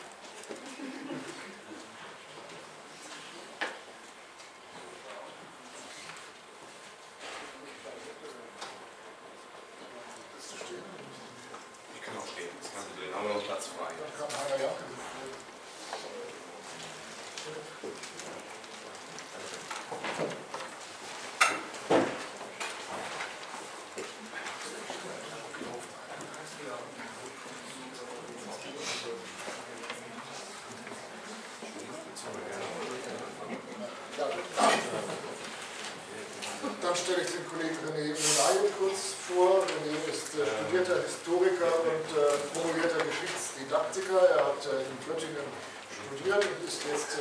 Praktizierender Gymnasiallehrer an, der, an einer Schule in Hannover. Kommt also aus dem Kernbundesland der Bundespräsidentenkandidaten. Ja. Und äh, ist also, es gibt Leute, die haben Vorteile, Vorurteile gegen Didaktiker, dazu gehöre ich auch, aber der, äh, der typische Vorwurf, äh, äh Uni-Geschichtsdidaktiker hätten ja mit dem praktischen Leben an der Schule nichts zu tun, äh, kann man ihm nicht machen, denn er kennt also das Beste beider Welten sozusagen. Und er hat eine Situation vorgelegt, äh, die er jetzt gleich mal die Kameras halten wird, über, über äh, Geschichtscomics als Medium im äh, didaktischen Einsatz. Bitte, René. Dankeschön. Erstmal bin ich ganz begeistert, dass so viele Leute da auch gekommen sind und geblieben sind, um auch nochmal die schulische Seite des Themas anzugehen. Ich werde versuchen, mich an dem Vortrag meines Vorredners Martin Frenzel zu orientieren. Da sind, glaube ich, schon ganz viele Stichworte gefallen, die uns nützen können. Da ich nicht genau weiß, ähm, mit wem ich es hier zu tun habe, also was die Fragen sind, die Ihnen und euch auf den äh, Nägeln brennen bei dem Thema, fasse ich mich kurz, versuche ein paar Thesen zu setzen und dann kommen wir vielleicht gemeinsam in die Diskussion. Es ist schon gesagt worden, ich bin an der Schule und ich bin auch, äh, das zeichnet mich vielleicht noch mehr aus als äh, unser zukünftiger möglicher Bundespräsident an der Schule von Lena Meyer-Landrut, die Abitur auch in Geschichte gemacht hat, allerdings nicht bei mir und so ist sie am Geschichtscomic auch vorbeigeschrammt, aber dafür sind da andere Schülerinnen und Schüler mit betroffen. Ich werde gleich mal davon erzählen. Zunächst einmal haben wir gesehen, nachher auch wirklich im Zeitraffer, was für eine Fülle dieses Genre NS-Comics und Holocaust-Comics inzwischen bietet. Das ist ja enorm und das ist auch überproportional so. Das ist nicht so, dass wir das bei allen anderen historischen Themen ähnlich hätten. Was jetzt meiner Meinung nach so ein bisschen nachzieht, ist der Aspekt des DDR-Comic. Also dass man auch die DDR äh, nicht nur durch Flick, sondern auch durch andere jetzt mehr in den Fokus rückt, natürlich auch aufgrund der anstehenden Jubiläen. Ansonsten ist das erstaunlich. Warum zeichnen Comic-Künstler gerade auch wieder verstärkt, wie Dino Hofen, oder auch Isabel Kreitz mit der Sache mit Sorge oder eben auch äh, Katin und andere. Warum haben wir jetzt so viele Comics zu dem Thema? Die Frage wollen wir heute mal ausblenden, allein wir haben sie. Wir müssen mit diesen Comics arbeiten. Und äh, wen es interessiert, zum gesamten Genre äh, zu gucken, ich habe den heute Morgen gefunden. Es gibt in der neuesten Zeitausgabe einen Artikel von Frau Katja Lüdke, jenseits von Asterix, den Titel hat sie geklaut von meiner Kollegin Christine Gundermann, die eine Monographie zu dem Thema geschrieben hat, Comics im Geschichtsunterricht. Ich auch, aber eben auch Christ, äh, Christiane Gundermann mit diesem Titel. Und er informiert über das Genre. Also allein das ist, zeigt, wir sind in der Zeit. Geschichtscomics werden entdeckt und sie werden auch zunehmend beforscht und werden auch salonfähig. Nicht nur in Erlangen, sondern eben auch in der Zeit. Interessant für mich war die Frage Ausbildung des Schreckens, wie Martin das gesagt hat. Ich bin kein Freund von Grossi und Auschwitz. Ich würde nicht mit dem Comic im Geschichtsunterricht arbeiten. Warum, sage ich auch. Und da hätten wir die erste Spannung zwischen den beiden Rädern und vielleicht auch ein Feld, worüber sich diskutieren ließe. Äh, interessant ist etwas anderes, was Martin schon gesagt hat. Und zwar ging er ganz kurz auf den vielleicht ersten populären Geschichtscomic zum Thema in Deutschland, nämlich auf Karlenbach bedürftig Hitler. Man streitet sich in der Zunft immer noch, ob es überhaupt ein Comic sei. Könnte ja auch eine Collage sein fassen wir den Begriff mit Grünewald sehr weit, dann könnten wir sagen, okay, ist ein Comic. Und dann ist die Frage, was ist das Interessante daran? Ist er denn so parteiisch? Muss er das vielleicht auch sein? Die Frage will ich Martin ein bisschen ausblenden. Ich würde eher fragen, was ist mit ihm geschehen? Der Comic ist als erster Comic bei der Bundeszentrale für politische Bildung gelaufen, und zwar in einem sogenannten Medienpaket. Ganz interessante Arbeit. Also da gab es diese Comics und es gab Lehrerbegleitmaterialien, es gab sogar ein Computerspiel dazu, wenn ich mich nicht recht entsinne, so ein Schuber. Ähm, der war damals noch kostenlos, also ganz tolles Material. Man wollte damals mit Schülern an diesem Thema arbeiten. Das ist eingestampft worden, das Material. Also heute noch davon Restexemplare zu bekommen, ist unmöglich. Es wurde sofort dis äh, diskutiert, ich glaube 1990, dass es gar nicht ginge und dass man es gar nicht dürfe, mit Comics so zu arbeiten, überhaupt so ein Thema aufzugreifen. Dabei ging es ja nur um eine Biografie von Hitler. Ähm, das ist wirklich von höchster Stelle. Man munkelt immer, die Bundestagspräsidentin selber, Rita Süßmuth, hätte dafür plädiert, das Ding vom Markt zu nehmen. Egal wer es war, es ist vom Markt genommen worden. Dieser Comic wurde 1990 noch verboten. Wenn man jetzt dazu sieht, man hat jetzt mittlerweile solche Comics, dann diskutiert man in dieser Frage auf einem anderen Niveau. Und umso witziger ist es ja fast, dass Art Spiegelmans Maus, von dem wir heute schon so viel gehört haben, inzwischen, jetzt in diesem Jahr, von der Bundeszentrale für politische Bildung für den Geschichtsunterricht freigegeben wurde. Man konnte für 5 Euro diesen Comic bei der Bundeszentrale für politische Bildung im Gesamtwerk bekommen. Ähm, er ist vergriffen. Also wer ihn jetzt nicht hat, sorry. Aber es ist doch mal ein Zeichen, es ist ein Signal. Ne? Ich meine, der Comic ist genauso alt, jetzt kommt er in den Laden. Also wir sind da irgendwie im Thema und in der Zeit. So, ich wollte noch auf eine andere Sache hinweisen, äh, die du angesprochen hast, und zwar die Comic-Künstlerin Elke Steiner. Ich habe hier mal etwas mit, was vermutlich niemand kennt, weil dazu ist es viel zu klein und unpopulär. Gemeinsam mit Elke Steiner habe ich vor drei Jahren mal eine Comic-Werkstatt in der KZ-Gedenkstätte Moring gemacht. Da haben wir interessierte Jugendliche eingeladen, ähm, eigene Comics zu produzieren, allerdings jenseits des Schulunterrichts. Der Gedanke war, ähm, Gedenkstätten dazu zu bringen, darüber nachzudenken, was sie tun, wenn die Zeitzeugen irgendwann in der Tat ausgestorben sind, in Anführungszeichen bitte, nur es ist eine Debatte in der Gedenkstättenpädagogik, was tun, wenn wir keine Überlebenden mehr haben, die unseren Jugendlichen was erzählen können. Da haben wir uns überlegt, da müssen wir was Kreatives dagegen setzen. Es wird nicht reichen, einfach nur Bilder von ihnen zu konservieren oder Filme zu zeigen. Schüler müssen dann selbst handeln und wir haben das gemeinsam versucht, solche Comics zu produzieren. Ich gebe das einfach mal rum. Für den Fall, dass jemand mal reingucken möchte, herzlich gerne. Im Inneren sind auch immer noch Bilder von Schülern, das sind wie gesagt Schüler der 8. und 9. Klassenstufe, die das gemacht haben. Allerdings nicht im regulären Geschichtsunterricht, sondern in ihrer Freizeit. Wir wollten damit auch mal einen Gedankenstoß geben für die Institution, zu überlegen, was tun wir eigentlich, um auch in Zukunft äh, an Schüler ranzukommen, sie für das Thema zu interessieren. Geht das einfach mal rum. Ähm, bei Interesse ist auch immer wieder über die Gedenkstätte Moring dieses Heft äh, verfügbar. Das ist kein Problem. Ich glaube, es, meines Wissens kostet es auch nichts. So, und jetzt wollte ich mal was vorlesen von einem Schüler von mir, äh, der die Freude hat, bei mir äh, Geschichte zu haben. Der musste ein Buch lesen von Thomas Bürgenthal, ein Glückskind. Kennt das jemand von Ihnen? Das ist eine Autobiografie in Buchform geschrieben. Allerdings ist Thomas Bürgenthal nicht irgendwer, sondern er hat den Holocaust als kleiner Junge erlebt. Er hat ihn überlebt. Er hat das große Glück gehabt, seine Mutter danach wiederzufinden. Deswegen heißt das Buch ein Glückskind. Er sagt, ich habe Glück gehabt, weil ich auch schon nach Auschwitz reingekommen bin. Als kleiner Junge wäre er ja eigentlich selektiert worden, also in die Gaskammer geschickt worden. Äh, irgendwie ist das schiefgelaufen bei diesem Transport, wo er war. Glück gesagt, Glück gehabt, sagt er. Ich habe das überlebt, ich kann sozusagen, er konnte weiterleben und er hat seine Mutter wiedergefunden in Zeiten von keinem Internet und keinem Handy und keinen Kontaktdaten ist das ein Wunder gewesen und deswegen ein doppeltes Glückskind. Und der ist inzwischen Richter äh, in Den Haag oder war es, ich glaube, er ist jetzt, ist jetzt auch in Ruhestand gegangen, für Menschenrechte, kommend aus den Vereinigten Staaten. Er hat gesagt, er beschäftigt sich als Jurist mit Menschenrechten aufgrund seiner Erfahrungen. Weil er das erlebt hat, will er für Menschenrechte eintreten. Das ist ein ganz interessantes Buch, sehr lesenswert, deswegen musste mein Schüler das ja auch lesen. Und im gleichen Zusammenhang hat er dann mit Jossel gearbeitet, oder Jossel, und er hat, äh, den Comic habe ich hinzugezogen noch mit Arztbieg und Hans Maus. Also das sind so die Comics, mit denen ich gerne arbeite oder in Projekten mit Schülern gerne arbeite. Warum, werden wir gleich sehen. Und er schreibt als Fazit auch zu der Frage, die ich ihm gestellt habe, warum man denn ähm, mit solchen Comics arbeiten könnte. Die Frage kann man den Schülern auch mal stellen. Er ist wie gesagt ein Schüler der 9. Klasse, also wird er jetzt 15 sein. Seit vielen Jahren versucht man Schülern in Deutschland die Judenverfolgung interessant zu vermitteln. Leider schalten viele Jugendliche bei diesem wichtigen Thema ab. Vielleicht, weil man es sich nicht vorstellen kann. Ich bin geteilter Meinung. Ich würde es gut finden, wenn man mit Comics arbeiten würde, weil ich mir dann diese schlimme Zeit besser vorstellen kann.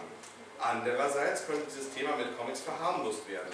Die Menschen, die diese Zeit erlebt haben, wie zum Beispiel Thomas Bürgenthal, könnten sich nicht ernst genommen fühlen. Vielleicht würden sie sich sogar ins Lächerliche gezogen fühlen. Grammatikfehler. Andererseits würden sich viel mehr Jugendliche für dieses Thema interessieren. Dadurch würde die Jugendverfolgung auch nicht so schnell in Vergessenheit geraten, weil wir einen Weg finden, da in dieses Thema zu kommen. Ich fand das insofern bemerkenswert, Sie sehen auch die naive Sprache, es steht auch einiges vor, aber er bringt es eigentlich auf den Punkt. Was wollen wir eigentlich von Jugendlichen? Wie wollen wir an die rankommen? Was wollen wir mit dem Thema bewirken? Das ist ja in dem Punkt auch mehr als ähm, politische Erziehung. Und da sind wir bei dem Spannungsfeld, was moderner Geschichtsunterricht eigentlich überhaupt will. Ich komme mal noch, bevor wir da jetzt einsteigen, was moderner Geschichtsunterricht leisten kann, zu einem anderen Ding, was heute mehrfach angesprochen worden ist, und zwar die Suche. Da mache ich auch was rumgeben, den Comic selber nicht. Der ist bekannt und ist auch zu bekommen, aber interessant ist doch, dass es für diesen Comic zum ersten Mal, tada, in der Geschichte des deutschen äh, Schulbuchverlagswesens einen Verlag gibt, der hier zu Unterrichtsmaterialien gearbeitet hat. Und zwar witzigerweise, also zum Beispiel zu Pascal Cousy äh, kriegt man in Frankreich selbstverständlich Unterrichtsmaterial. Ne? Das wird also, da gibt es eine ähnliche Broschüre, sieht ganz ähnlich aus, ganz genauso Arbeitsaufträge, wie würdest du dich fühlen und so weiter, schreibe die Geschichte zu Ende. Sie können gleich mal reingucken. Interessant für Lehrer eben ist, sie kriegen dieses Buch für gar nicht viel Geld, das kostet irgendwie 15 Euro mit Kopierlizenz, das ist preiswert und den Comic gleich dazu. Also ein riesen Pilotprojekt, was diese Anne Frank Stiftung in Zusammenarbeit mit Schrödel und Westermann gestartet hat. Ich mag das auch mal rumgehen, würde mich freuen, wenn es wieder gibt am Ende. Aber das ist auch schon sehr interessant, dass man mal sieht, das kommt auch jetzt, das ist dieses Jahr erschienen, das ist jetzt alles erst äh, am Anlaufen.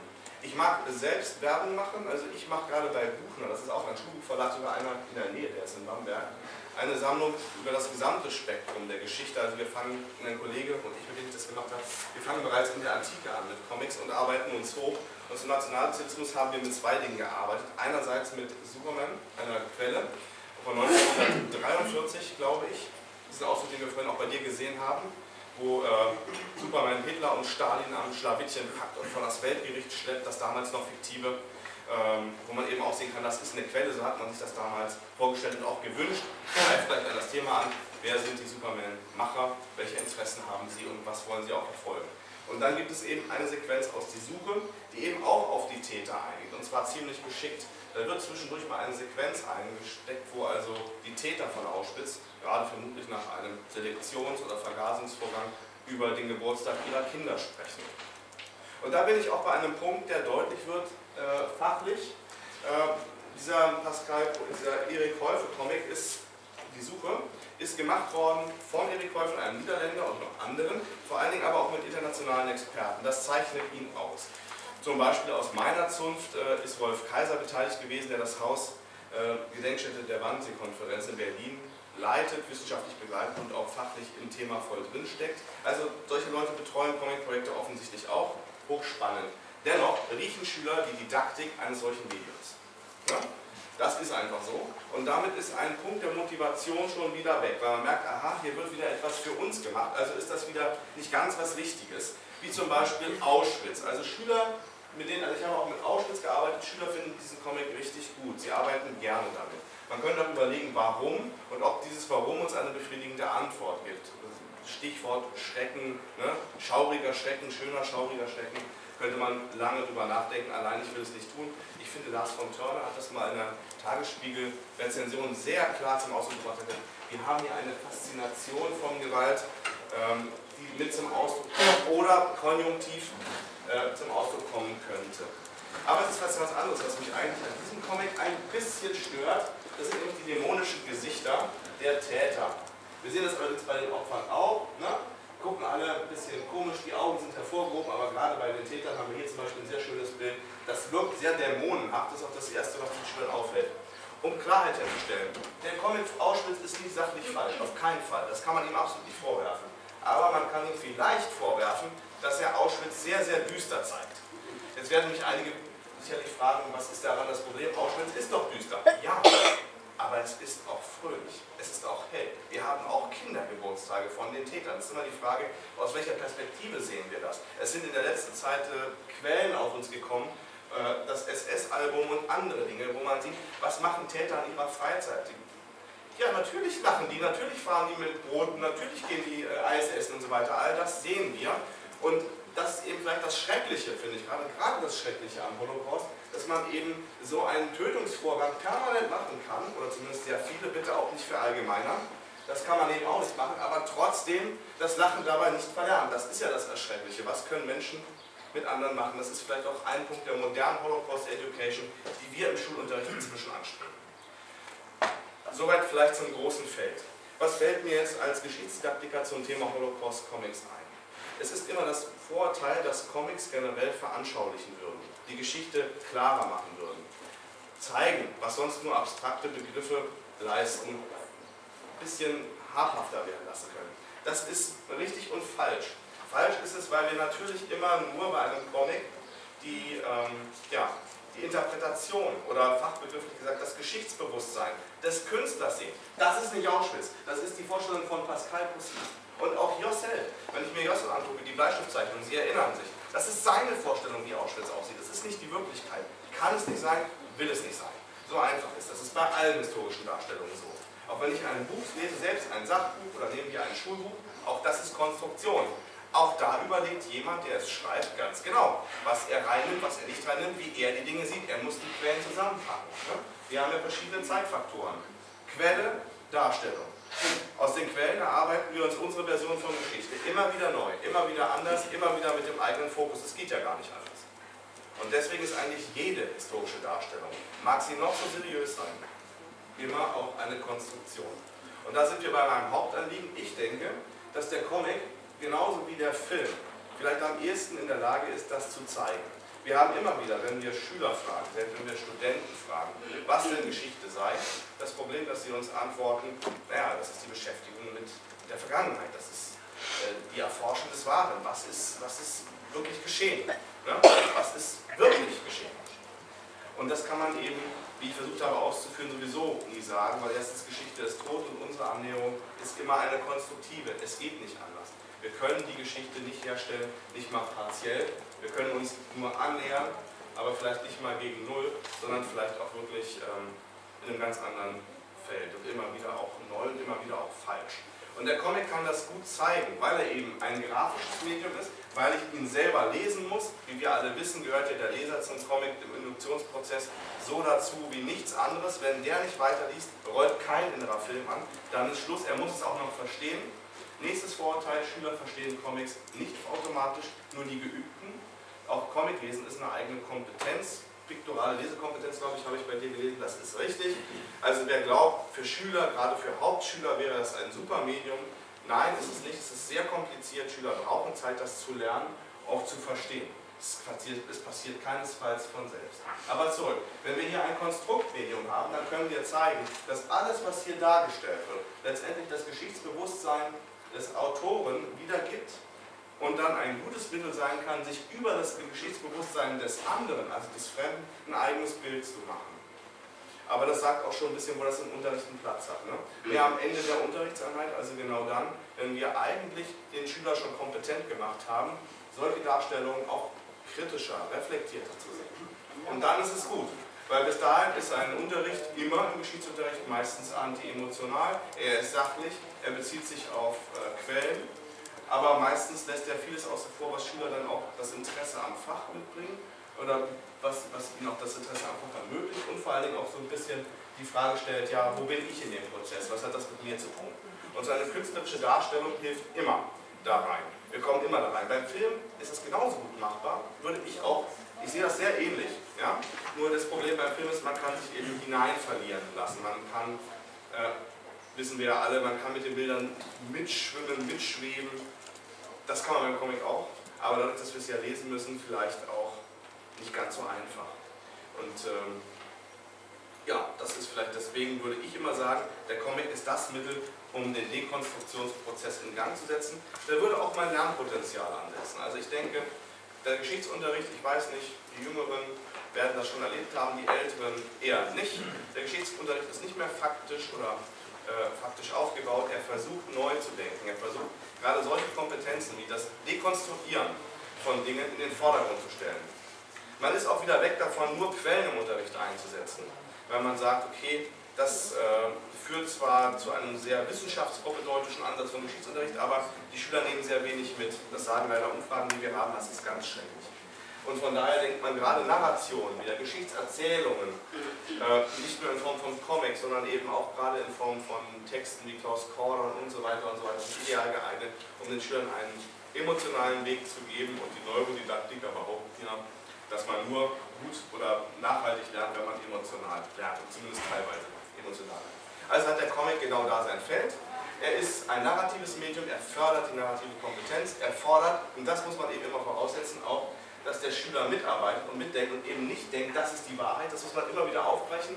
Das kann man aber mit dem Comic, indem man dieses übliche Sprechblasen rausschneiden oder so verwendet oder auch, man kann es auch ein bisschen klüger machen, indem man sagt, versetze dich in diese Person, was denkt diese Person gerade? Schreibe einen fiktiven Lebenslauf, wo der Schüler merkt, er tut was hinzu, das ist nicht irgendwas, sondern eigentlich macht er gar nichts anderes, als was der Comic-Künstler ja auch macht. Und da sind wir beim Begriff des reflektierten Geschichtsbewusstseins, wo man sagen muss, das hat jeder Mensch, egal ob er es haben will oder nicht. Jeder hat eine Vorstellung von Geschichte, das ist eben nicht nur das Wissen, sondern es ist auch die Frage des Umgangs mit Geschichte. Wie weit bin ich gekommen? Glaube ich selber noch, dass Geschichte immer äh, die wahrste Wahrheit von der Vergangenheit ist? Das tun, was weiß ich, 80 Prozent der Menschen wenn Sie an Geschichte denken, oder bin ich so weit, dass ich sage, nee, nee, da erzählt mir auch wieder nur irgendjemand was und eigentlich kann ich Geschichte sowieso nie richtig erkennen. Da kommt mir die Frage, warum beschäftigt man sich damit überhaupt, wenn man nicht die wahrste Wahrheit der Vergangenheit rausgibt? Das ist eine Frage, die können wir nicht lösen. Aber es ist vielleicht wirklich nicht mehr als ein Gedankenspiel. Und den Gedanken finde ich wiederum ganz interessant. Letztendlich kann man sagen, ähm, die Auseinandersetzung mit Geschichte bleibt spannend. Wenn Schüler das gelernt haben, können sie das auch anwenden auf Politik. Dann wird ihnen niemand so leicht was vormachen, dann werden sie selbstkritisch verschiedene Quellen einfordern wollen, auch nachfragen, was denn in der Welt geschieht. Zumindest erhoffen wir uns das über einen solchen Unterricht. Und im Holocaust ist, oder zur Holocaust Education ist eben zu sagen, wie Moritz das meint, wie können wir junge Menschen dafür begeistern, in Anführungsstrichen. Ne? Wir wollen natürlich keine Begeisterung auslösen, sondern wir wollen, dass sie das Thema mit Freude machen und nicht nur wieder wenn es wirklich klar ist, wir wollen ähm, da etwas vermitteln, aber so, dass die Schüler auch was davon haben. Nicht, weil wir mit der Moralkeule schwingen wollen, weil wir das gerne so hätten, dass ich dann mein Klassenbuch schreibe, heute wieder guten Unterricht gemacht, Nationalsozialismus. Dass die Schüler sagen, gut, ich nehme auch was mit. Meine Erfahrungen sind ambivalent, was das Medium Comic in dem Zusammenhang ein anbetrifft. Es gibt Schüler, die fahren da voll drauf ab. Ich hole Leute hinterm Ofen hervor, die würde ich sonst nicht begeistern können, weder für Geschichte noch für das Thema. Und ich denke, gerade so kreative Formen müssten wir auch noch näher ausprobieren. Ähm, es gibt zu der Suche eine umfangreiche, also wirklich hoch zu lobende Studie. Da sind Leute mal ins Klassenzimmer gegangen und haben das auch untersucht. Allein, ich finde, sie haben das Falsche untersucht, aber ich möchte deswegen nicht, äh, ich finde das toll, dass sie es überhaupt gemacht haben. Ich glaube, es geht nicht darum zu sehen, was weiß ein Schüler hinterher, so mit Ankreuztests, wie die das gemacht haben, sondern wirklich ähm, die Frage, was nehmen Schüler mit und eben dieses Lernpotenzial, das ist das Entscheidende. Ich würde mich freuen, wenn wir viel mehr qualitativ forschen würden. Was kommt dabei raus? Zum Beispiel, was muss Moritz jetzt machen, der arme Kerl? Wir haben noch zwei Wochen in Niedersachsen bis zum Sommerferien. Moritz muss jetzt einen eigenen Comic zum Thema zeichnen. Ja? Wenn er es nicht kann, kann er es auch in einer Gruppe machen. Also ich kann zum Beispiel unheimlich schlecht zeichnen, das möchte niemand sehen. Und vielleicht ist das bei Moritz genauso, ich weiß das nicht. Auf jeden Fall, Moritz könnte auch mit Isabel, die vielleicht ganz hervorragend zeichnen kann, zusammenarbeiten, er kann das aber auch alleine machen. Ich bin sehr gespannt, was dabei rauskommt. Da kann ich als Lehrer auch immer sehen, was ist überhaupt hängen geblieben von meinem Unterricht. Und das ist ja beim Thema Nationalsozialismus auch ganz wichtig. So, ich mag mal an der Stelle enden. Ich mag nochmal auf die großen Leitlinien kommen. Kollege Frenzel hat völlig recht, ein Tabu darf man überhaupt gar nicht setzen. Und ich glaube auch inzwischen, dass die Frage, ob man den Comic oder ob man den Holocaust im Comic darstellen darf, gar nicht mehr gestellt wird. Über diese Frage sind wir vermutlich hinaus. Die Frage ist vielmehr, was machen wir jetzt damit? Wie gehen wir mit diesen Medien um? Und auch die Schule öffnet sich dafür. Die Schule öffnet sich für ein Medium, gerade auch bei diesem Thema, witzigerweise, wir haben es ja gesehen beim Unterrichtsmaterial von Die Suche, was überhaupt nicht neu ist, aber witzigerweise neu entdeckt wird von Schulbuchverlagen. Und ich glaube, das, ist, ähm, das wird weitergehen, das wird andere Fächer betreffen. Wir werden es im Fremdsprachenunterricht kriegen, im Kunstunterricht. Wir werden also wirklich den Comic auf allen Ebenen kriegen, aber auch im Geschichtsunterricht. Und um den jungen Menschen zu zeigen, dass Geschichte nichts weiter ist als tote Materie, ein Gedankenspiel, was sie vereinnahmen kann, aber nicht vereinnahmen sollte, sie zu kritischem Denken anregen sollte. Das sind so die großen Leitlinien, die ein Comic, auch, ganz gut unterstützen kann. So, damit wäre ich jetzt mit meinem Latein am Ende.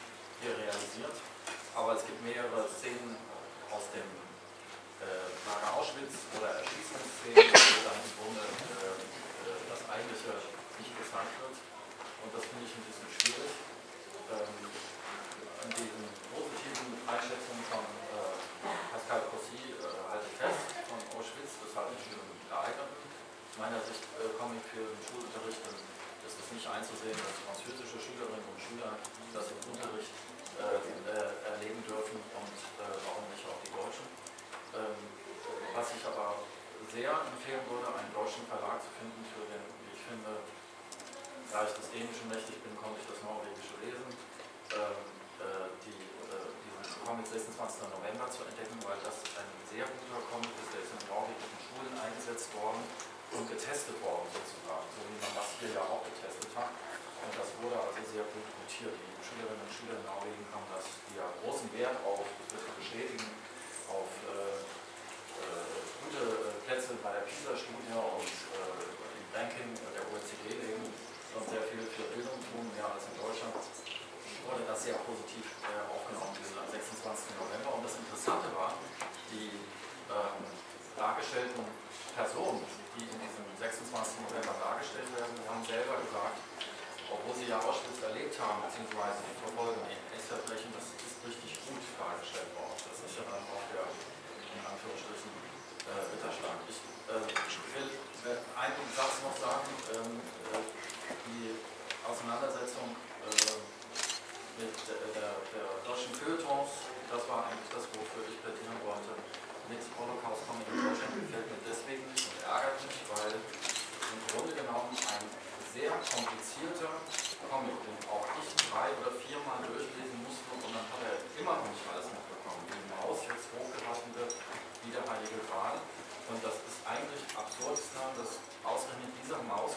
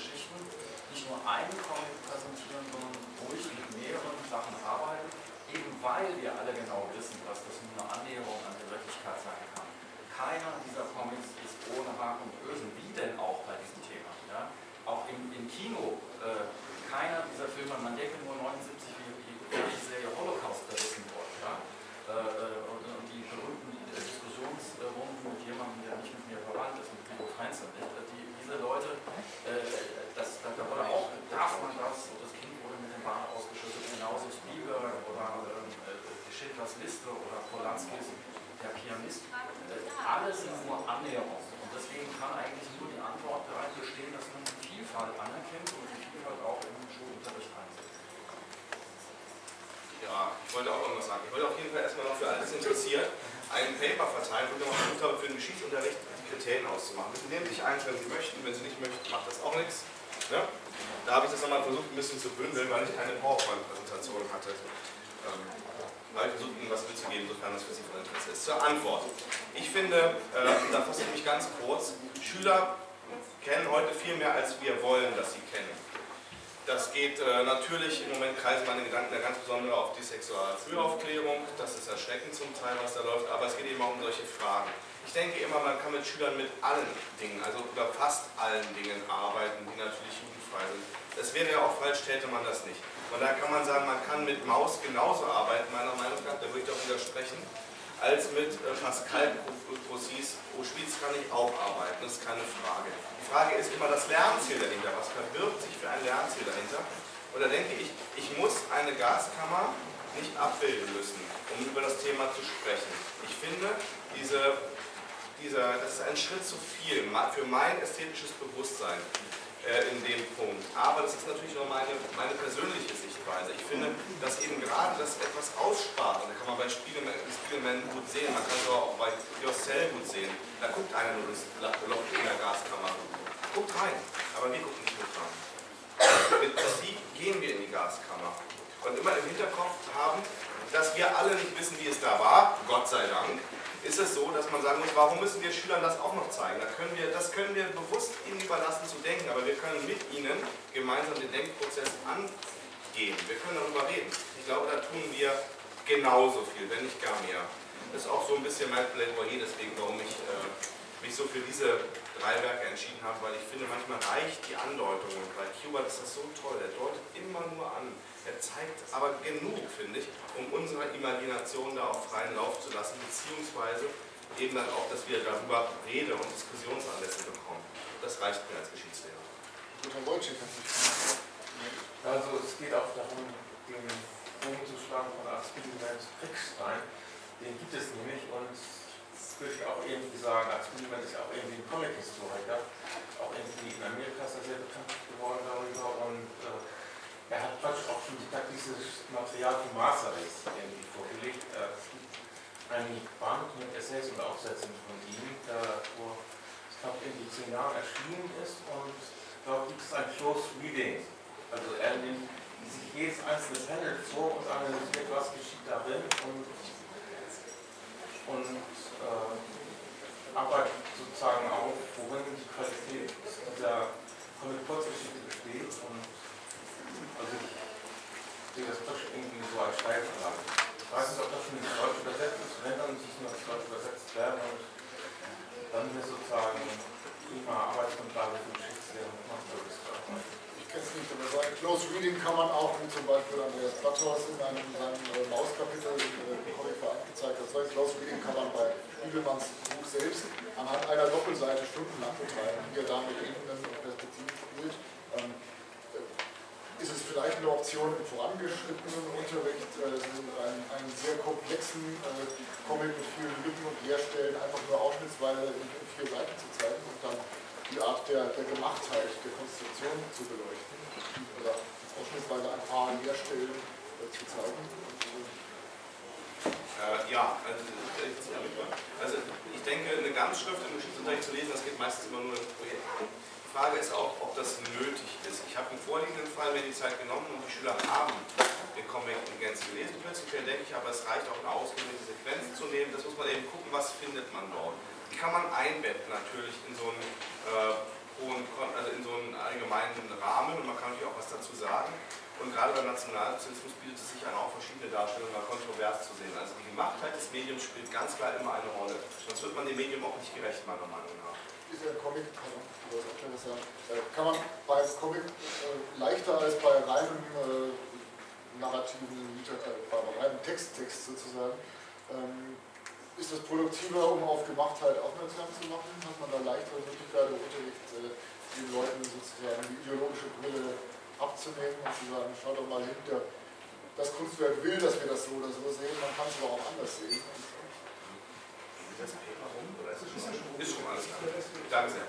Ja, also auf jeden Fall. Es ist auf jeden Fall immer, ähm, beziehungsweise auf jeden Fall ist falsch. Ich muss sagen, es ist auch wieder nur ein Lernanlass für Schüler, die darauf die das gut finden. Man findet wie bei allen auch immer Leute, die das nicht anspricht, das ist klar. Aber sonst klar, man kommt immer rein und man merkt auch, oder die Schüler merken auch zum Teil, das ist eine interessante Rückmeldung für mich, was alles mit Comics geht. Sie sagen mir immer wieder, als wir gehört haben, dass du, also das Stelle von sich, mit uns ähm, das Thema machen wolltest mit Comics, da dachten wir, das geht gar nicht. Das kann man doch gar nicht machen. Jetzt sehen wir überhaupt, was es für eine Bandbreite gibt. Also Schüler müssen für den Comic in seiner Breite erst gewonnen werden. Also das kann man jetzt hier nicht ausführen, aber das ist wirklich, äh, das sagen alle Studien, äh, Schüler kennen, bis auf 10% der Schülerinnen, die Manga kennen vielleicht, äh, kennen eigentlich wenig Comics jenseits der üblichen Kiosk-Lektüre. Das ist einfach so. Von daher ist es immer auch ein neues Medium und mit diesem neuen schwingt auch eine Begeisterung mit und ein Interesse an dem Medium, das ist super. Damit können wir gut arbeiten und vor allen Dingen dann auch mit den Fragen, die sich aus dem Medium selbst ergeben, also aus diesem Konstrukt. Und diese produktive Schiene, die bewirkt sehr, sehr viel. Und ich glaube nicht nur bei unserem Thema Nationalsozialismus Holocaust heute, sondern prinzipiell kann das gut was werden. Ja, so, was ja dieser heutige Tag oder dieser heutige Vormittag unsere kleine Matinee, Comic-Forscher-Matinee auch zutage gefördert hat und das ist, finde ich, sensationell äh, vor 20 Jahren hätte man das in Deutschland nicht so diskutiert. Da war im Grunde auch vor 30 Jahren äh, die Auffassung, Comic ist komisch. Und wir haben ja heute im Grunde gesehen, Comic ist, ist kann Träger ernste, ernsthafte Inhalte sein. Und das ist schon eine kleine Revolution, dass das heute sich durchgesetzt hat. Dass das also wie Literatur, wie Theater, wie Kino auch in der Lage ist, ernste, sehr ernste Inhalte, wie beispielsweise Genozid, Völkermord, Vernichtung äh, darzustellen, Auschwitz. Ähm, ich äh, will aber darauf hinweisen, es hat, äh, apropos als äh, Ernie Pringstheim und Masterways, es wird eine, einen Tagungsband geben, es hat im März eine Fachtagung gegeben mit äh, Comicforschern Bad Boll an der Evangelischen Akademie über das Thema Rechtsextremismus und Antisemitismus. Im Comic, da wird es ein tages Buch geben dazu, das wird im Herbst, Winter ähm, erscheinen und dort äh, wird auch äh, der, wenn alles klappt, mit der Lizenz dieser kleinen äh, Queensland-Comic neu abgeholt. Ähm, es ist ja in den 70er Jahren, soweit ich weiß, äh, Heiner weiß das, der sitzt hier vorne, wann das genau war, äh, schon mal erschienen. Ähm, und, ähm, äh, aber jetzt lange, seit über 30 Jahren nicht mehr vorhanden und jetzt wollen wir in diesem Tagungsband diesen Early Queensland-Comic wieder sozusagen neu auflegen. Ich will noch einen anderen Aspekt sagen, das ist ja vorhin schon ein bisschen angeklungen in meinem Vortrag. Ich ähm, sitze nicht nur gerade bei Professor Grünewald an einer äh, Doktorarbeit zum Thema Politik und Comics, sondern ähm, es geht auch darum, äh, den Blick zu weiten äh, dafür, wenn wir über das Thema Holocaust reden, dass Comic nur, ich sagte es vorhin schon, ein Element sein kann von Erinnerungsarbeit. Da bin ich fest von überzeugt. Wir äh, haben am Montag eine Pressekonferenz in Darmstadt, wo ich lebe. Äh, dort präsentieren wir eine Ausstellung, eine bundesweite Wanderausstellung zum Thema Anne Frank. Äh, eine, äh, ja, es ist im Untertitel eine Geschichte für heute. Und diese bundesweite Ausstellung äh, wird bisher produziert äh, von der Anne Frank Stiftung in Berlin und wird in Darmstadt, die wandert in viele deutsche Städte ähm, im, im, November, Dezember zu sehen sein, war vorher in anderen äh, Städten bundesweit zu sehen und hat sehr gute Kritiken bekommen. Und hier erfahren Schülerinnen und Schüler anhand dieses Mädchens, Anne Frank, die dieses berühmte, weltweit berühmte Tagebuch geschrieben hat, bis sie dann in der KZ-Haft verstarb, ähm, äh, wer das eigentlich war und äh, was Nationalsozialismus, was NS-Terror eigentlich gewesen ist. Und ähm, da kann Comic ein Element sein. Diese äh, Anne Frank-Ausstellung arbeitet sowohl mit der Ausstellung selber als auch mit äh, Kino, mit Filmelementen, Comic-Elementen. Wir überlegen auch, obwohl ich ihn so kritisiert habe, ihn nach Darmstadt zu holen und ähm, äh, andere Dinge mehr. Man kann verschiedene Elemente nehmen, um an, sich anzunähern an dieses Thema Erinnerungsarbeit und NS-Verbrechen. Äh, eine andere Form ist auch, dass man ein Buch darüber schreibt. Ich habe selber ein Buch gemacht äh, über eine von den Nazis 1938 zerstörte Synagoge in Darmstadt, die liberale Synagoge Darmstadt. Äh, man hat beim Bau eines Krankenhauses, eines, das wird übrigens jetzt am 25. Juni eingeweiht, ein modernes Krankenhaus für innere Medizin, da hat man auf dem äh, Boot bei den Baggerarbeiten zufällig die Überreste dieses jüdischen Gotteshauses gefunden. Und das ist, äh, wie die FAZ beschrieben hat, die ganze Geschichte dazu ist spannend wie ein Krimi. Und das ist ein anderer Zugang, dass man sozusagen Forschungsarbeit leistet im historischen Sinne. Äh, er guckt was, was war das eigentlich? Rekonstruktionsarbeit wurde genannt als Stichwort, versucht Geschichte zu rekonstruieren. Comic ist aber dann nur, denke ich, Teil äh, des Ganzen. Dieses Krankenhaus in Darmstadt wird übrigens das einzige Krankenhaus in Deutschland sein, das in seinem inneren Walfischbauch eine, eine solche Gedenkstätte haben wird. Äh, wir hatten also schon Gäste, Franz Müntefering war da und äh, Brigitte Zypris, die Bundesjustizministerin und so weiter. Also das wird so ein, eine Gedenkstätte sein, die äh, gerade Schulklassen äh, unter die Haut geht. Das ist nicht theoretischer Geschichtsunterricht, sondern man sieht in einem Karree quasi, wenn man auf die Funde, äh, die Fragmente sieht, ähm, auf die ähm, äh, der Preis pro Wurm hat 38 zerstörte Wiener und es wurde eine konservatorische Meisterleistung, es wurde auch der Brandgeruch äh, konserviert von hervorragenden Konservatoren. Äh, es gibt ja dieses berühmte Lied von Bach, äh, Kristallnacht, es, es riecht nach Kristallnacht. Man kann, das haben die äh, äh Leute, die das gefunden haben, dann auch ausgesprochen, man kann regelrecht den Brandgeruch, der sich konserviert hat, über die 45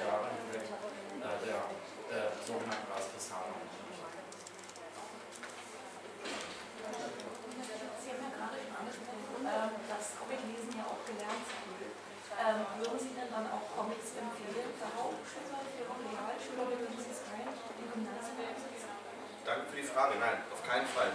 Aber der Punkt ist wirklich deutlich, also ich bin immer, oder sagen wir so, als ich angefangen habe, mich damit zu beschäftigen, war immer so etwas, was ich immer gehört habe, ja, das ist gut, dass Sie sich mal mit den Comics beschäftigen, weil man eben auch Lernschwächeren Zugang zu einem einfachen, vermeintlich einfachen Zugang ermöglichen würde. Und ich merkte immer mehr, ich habe in allen Schulformen mit Schülern gearbeitet zu dem Thema, dass das so nicht stimmt, sondern dass im Gegenteil, das spreche ja mal wieder für das Gesamtschulmodell, dass natürlich Schülerinnen und Schüler aller Couleur, also aller Schulformen, äh, das gleich gut und gleich schlecht können. Also in jeder Klasse wird man immer wieder Leute finden, die den Comic sofort erkennen, lesen können, erkennen können, dass Bild und Text zusammengehören, zusammen gelesen, verstanden und dann eben auch wieder eine große Anzahl von Schülern nicht.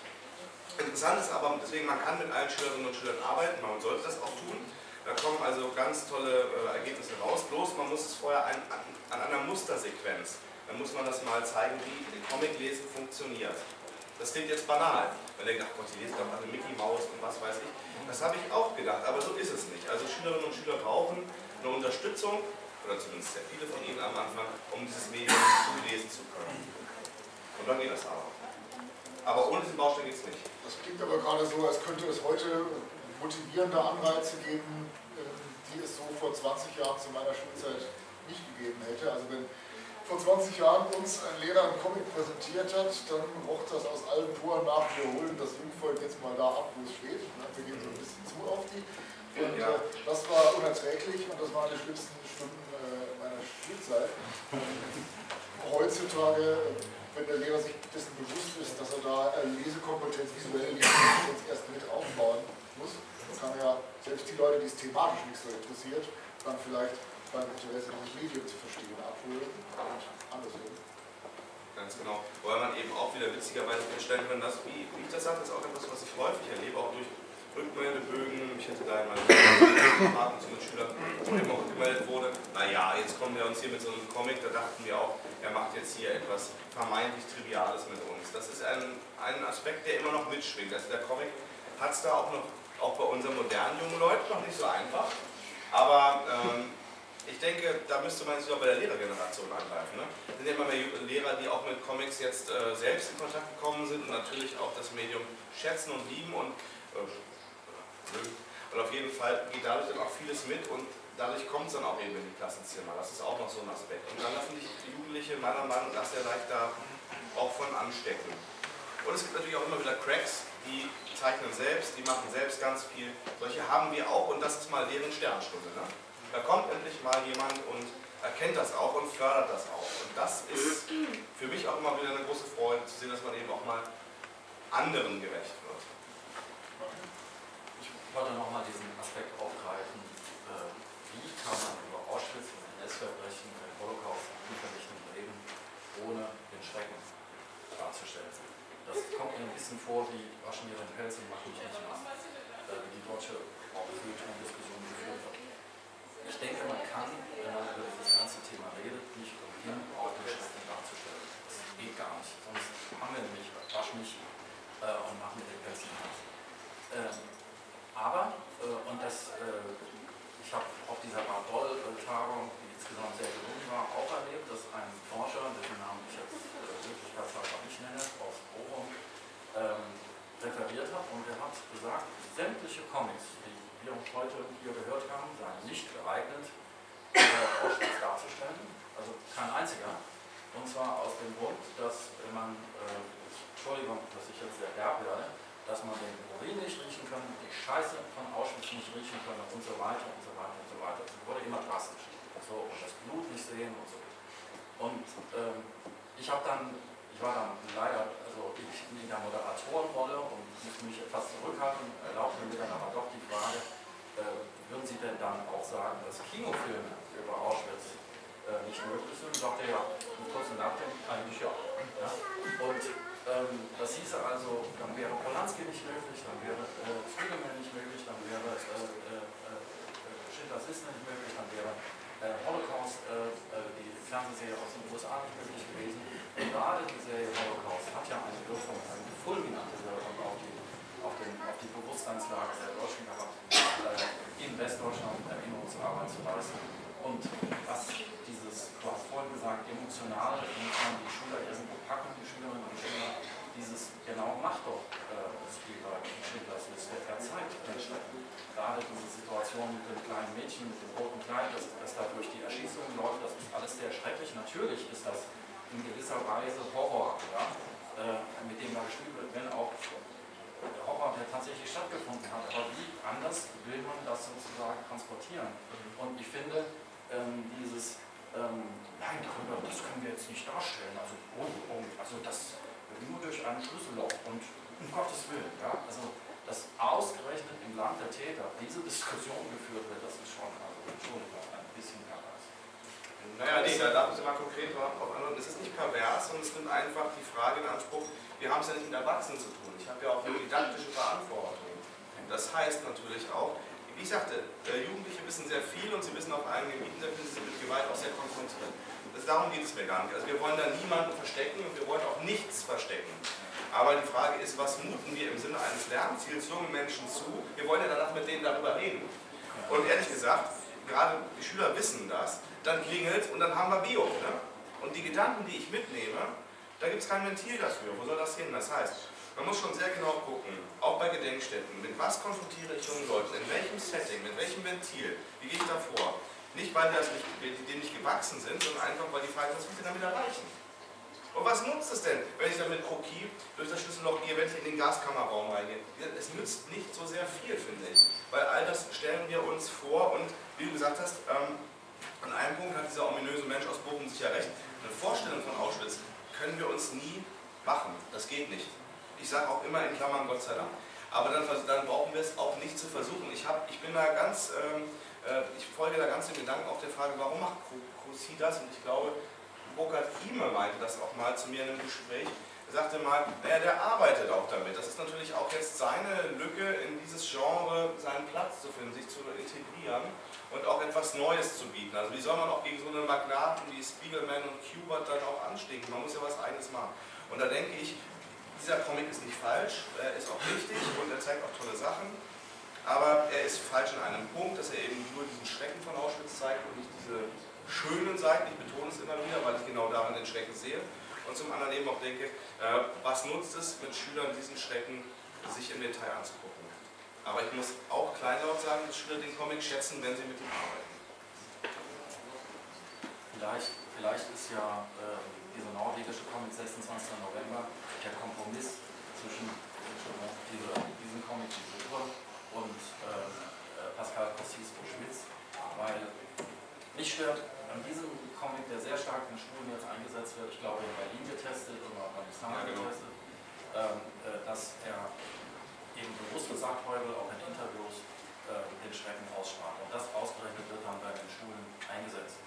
Und gut, äh, Pascal Cossy, äh, der viel kritisierte, äh, wenn ich den dann vielleicht am 26. November, weil dort wird Schrecken nicht ausgespart, trotzdem ist es jugendgerecht. Und das war ja auch mein Plädoyer im Vortrag, nach Zielgruppe vorzugehen. Das ging jetzt weniger gegen dich, äh, sondern gegen das von mir heiß geliebte deutsche Feuilleton, die ähm, immer Äpfel mit Birnen vergleichen und die den, den Apfel äh, Arztebenen oder Gehirne, wie auch immer, vergleichen mit, mit, äh, äh, mit den anderen Holocaust-Comics und äh, Comics, die sich wie dieser hier an Kinder und Jugendliche wenden oder Pascal Poussin an Jugendliche und nicht an Erwachsene mit der Elle eines Erwachsenencomics ermessen. Dagegen habe ich mich verwendet. Das ist nicht in Ordnung und deswegen muss differenziert werden. So geht das in Frankreich, so geht das in Belgien, in den USA so geht das hier nicht. Dass man differenziert und nicht alles in einen hat.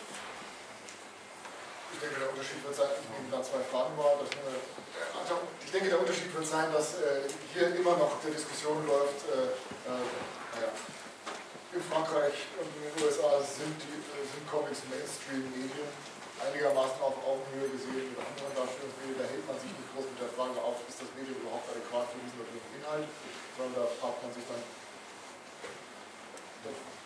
beim Diskutieren fängt man direkt auf der Inhaltsebene an sozusagen. Wenn man hier erst aufhört, vorab immer noch die Frage zu klären, darf Comic das überhaupt ja oder nein. Äh, Im Übrigen könnte ich mir vorstellen, bei Inhalten hat dann auch jede Nation ihre eigenen Tabuzonen. Denke mal, was für uns die Schwierigkeit ist, über den Holocaust zu reden, ist für Franzosen die Schwierigkeit, über die Kollaboration zu reden, für Polen die Schwierigkeit, über den katholischen Antisemitismus zu reden. Man muss auch dazu sagen, die Suche war ein, EU-Projekt, das länderübergreifend parallel versucht wurde. Es wurde didaktisch eingesetzt in Deutschland, aber auch in Polen und in Ungarn. Ich habe mich in Bad Boll mit zwei Machern unterhalten, die sagten, das deutsche äh, Feedback an Lehrern, von Lehrern aller Schulen ist sehr gut und überraschend. Aus Polen und Ungarn kommt kaum was. Sie setzen das halt so lustlos ein, weil es dafür Geld gibt, aber es zündet nicht so richtig.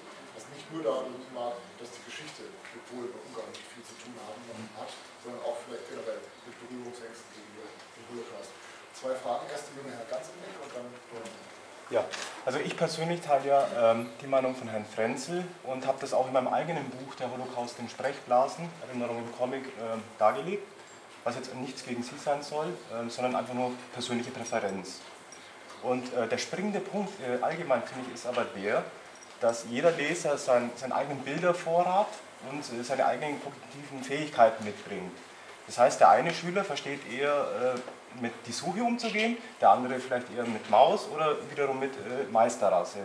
Und ähm, ich hatte ja auf Bad Boll auch ähm, einen Realschullehrer da, der ähm, gemeint hat, äh, er könne nicht mit die Suche oder sowas, das wäre Hanebüchen, damit könne er den nicht vor die Tür treten. Er braucht da den Schrecken, damit die, die, äh, Schüler von ihrem Dämmerschlaf wachgerüttelt werden, weil die sich mit dem Thema überhaupt nicht mehr befassen wollen. Die haben das schon äh, in, zwei, drei Fächern gehabt und, haben da einfach keine Lust mehr. Und mit, mit so einem Comic wie, der hat sogar ähm, sich überlegt, äh, Judenhass von Dave Sim äh, sich zu besorgen, weil der ja schon sehr kontrovers ist. Ja, ja also da, da würde ich jetzt auch Bedenken haben, aber der, der ging sogar so weit und, und würde Dave Sim mitnehmen, um seine Schüler wach zu rütteln.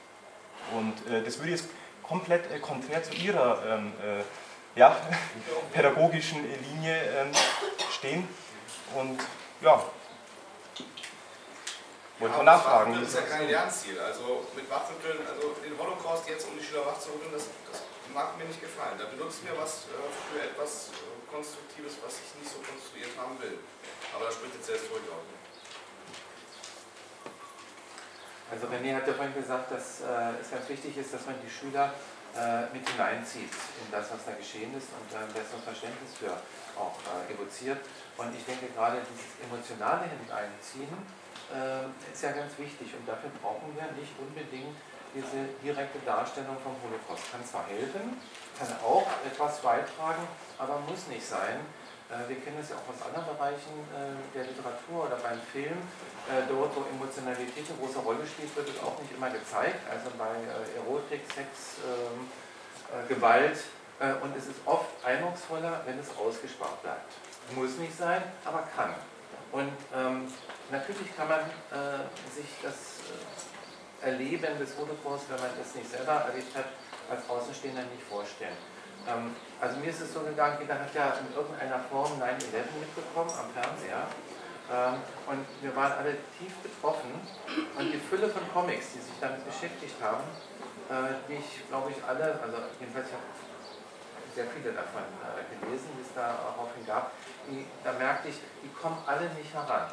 Weil die versuchen auf alle möglichen äh, Wegen diese Emotionalität und diese Betroffenheit zu zeigen. Und es klappt nicht, obwohl sie das ja eigentlich darstellen, obwohl sie irgendwelche Annäherungsversuche machen, es ist etwas ganz anderes. Und ich glaube, das ist das auch, was äh, jetzt diese Diskussion äh, bestimmt. Also muss man es darstellen oder nicht? Ähm, für mich sind es äh, zwei verschiedene Seiten von der Herangehensweise her. Die eine ist, dass tatsächlich der Comics oft eingesetzt werden diesem Aspekt der romantischen Anschaulichkeit.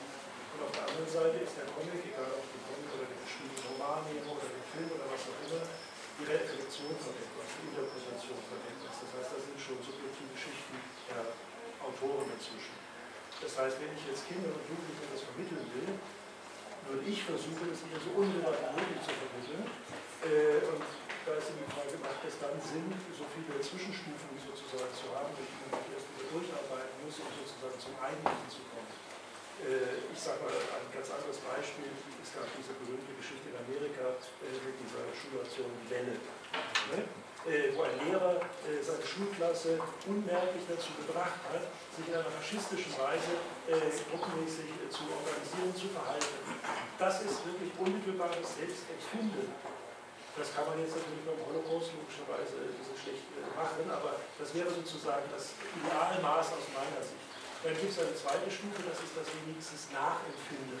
Ich sage mal, bildhaft gesprochen, wenn ich mit einer Schülergruppe in eine Gedenkstätte gehe und die sehen da in den Vitrinen die abgeschnittenen Haare und die Zähne und die Lampenschirme aus Haut und sowas, äh, so etwas ganz greifbar, ganz unmittelbar zu haben.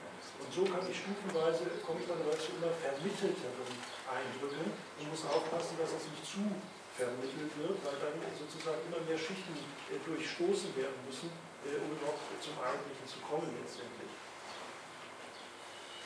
Ja, die Vermittlung von visueller Kompetenz und von Medienkompetenz überhaupt ist aber wirklich äh, auch ein immer wichtigeres Fach. schon das Stichwort, äh, manche Vorder beklagen schon den Anikonismus, vor Jahrzehnten der Analphabetismus bezeichnet wird. Das heißt, dass Leute, äh, wie Marshall McLuhan sagen würde, zu sehr von, äh, wie heißt, zu sehr von äh, Hot Media, glaube ich, zuge zugeballert werden, die geschlossene Weltbilder vermitteln, vermitteln und sozusagen äh, Kitsch sind, keine Farben aufwerfen, äh, während sie es kaum noch äh, gewohnt sind, im Sinne von Cool Media die, die Ritzen des Nicht-Dargestellten zu erkennen und zu fragen, was, wie könnte man die füllen und was sagt das darüber, über das aus, was dargestellt wird.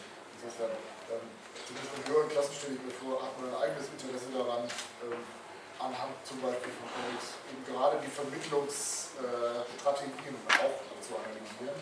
Das kann man aber dann wiederholen nur, wenn der Stoff nicht erst dadurch vermittelt werden muss, sondern schon ja, bekannt ist. Das ja. Bei immer weniger Schuljahren, die zur Verfügung stehen und bei immer weniger Schulstunden für geisteswissenschaftliche Fächer kommt es wohl auf die Geschichte, auf die, zu ähnlich wie auf den Deutschunterricht, solche Sachen einfach mitzuvermitteln. Ja, das Problem ist natürlich, ich könnte jetzt wieder Stunden mich dazu äußern, weil es mich also auch wieder reizt. Also Gedenkstättenpädagogik ist der zweite Arbeitsschwerpunkt von mir neben Comics und das ist eben auch die Frage, ich mache es ganz kurz, weil es gerade um das Unmittelbare ist wieder sehr schwierig in diesem ganzen Feld. Selbst wenn wir in Auschwitz stünden und äh, diese Haare, die Haarberge und die Schuhberge und die Brillenberge sehen, ist damit immer noch nicht der Kontakt zwischen dem Schüler, dem Lernenden und dem eigentlichen historischen gegeben. Das mag zwar jetzt komisch klingen, aber so ist es nicht. Also eine Annäherung funktioniert immer nur übers Vermitteln. Und das ist das Problem. Also das Unmittelbare führt nicht zum Ziel. Das ist für den Historiker ganz ärgerlich, weil er eben versucht hat, immer über dieses Ad Fontes zu kommen, zu sagen, also die Schüler müssen mit Quellen konfrontiert werden, egal mit welchen, ob mit praktischen, visuellen, audiovisuellen oder meistens Textquellen. Das bringt die absolute Neutralität und das Interesse. Das ist nicht so. Es ist sehr schwierig auch zum Teil, natürlich, logischerweise, mit diesem Unmittelbaren umzugehen und es bedarf der Vermittlung. Das stellt aber bitteschön nicht äh, das Unmittelbare in Abrede, das will ich gar nicht machen, im Gegenteil. Ich glaube bloß, wir brauchen einen zweiten Baustein, wir brauchen immer ein narratives Element dazu. Und das ist ähm, so der Hintergrund, deswegen brauchen wir auch nicht verschiedene Ebenen. Äh, wie gesagt, ich glaube, wir brauchen, wir brauchen beides. Wir brauchen immer den Umgang mit Quellen, egal mit welchen, sei es mit Gedenkstätten und Relikten, aber wir brauchen auch immer Darstellungen, die diese wiederum in eine Geschichte und sei es eine fiktive oder eine semi-fiktive oder wie auch immer einbetten. Zunächst hat wieder mal eine Frage. Äh, wenn aber noch weitere Beiträge ins Lebenfeld sind, dann wäre der Staatsbeitrag. Ich wollte nur ganz kurz ergänzen. Es geht ja jetzt nicht darum, damit ich nicht missverstanden werde, äh, um so eine falsch verstandene Neutralität, äh, sondern Unmittelbarkeit, um ein anderes Beispiel zu bringen, äh, der direkte Kontakt mit noch lebenden Zeitzeugen, die ganz subjektives Erleben haben, aber in gewisser Weise ist es ein objektives Erleben, das ist ihnen tatsächlich passiert. Und sie können doch darüber berichten und die Schüler können Fragen stellen, unmittelbar, sie fragen, der, der Zeitzeuge antwortet. Das ist zum Beispiel eine Art auch von Unmittelbarkeit. Äh, bei den Gedenkstätten ist es zum Beispiel oft so, die sind hier oft einfach schon zu aufgeräumt. Äh, das ist so säuberlich und geharkt und geglättet und da ist die Gedenktafel, da sind die Fotorunde. Äh, das ist schon wieder für mich zu indirekt, das Ganze. Aber der Zeuge ist auch problematisch. Es geht ja darum, wie ersetzt man Zeugen, wenn sie eines Tages nicht mehr da sind. Ich denke, bei Zeitzeugen haben Schüler ganz unmittelbar die Idee, auch bei aller Beeindrucktheit, die zu fragen, könnte es eigentlich sein, dass sie sich da falsch erinnern? Äh, was ist in den Jahren seither passiert? Äh, blenden sie was aus? Sagen sie was, was sie vielleicht gar nicht so wahrhaben möchten und so? Und dann reagiert ihr auch darauf. Bei einem Menschen äh, sehen die Leute ein, dass das passieren kann. Bei einem Kunstwerk sind aber viele mal, relativ ideologieunkritisch nehmen das so als gemacht hin und hinterfragen das nicht. Und äh, deshalb braucht man da Kunstwerke, die ihre Konstruktionscharakter so ausstellen, dass die Schüler leicht merken, da gibt es etwas Filterfragen. Ähm, zwei Aspekte. Was wir, denke ich, dringend brauchen in Deutschland, ist ein deutscher Holocaust-Raum. Ich habe es vorhin gesagt. Vielleicht bezeichnet man diese Weltpreis, erzählt von dieser Weltpreis. Das Das würde auch diese Unmittelbarkeit schaffen. Denn jede Nation, jedes Volk soll sich ihre eigene Geschichte erzählen. Nicht die Franzosen erzählen es natürlich französisch und die äh, dänisch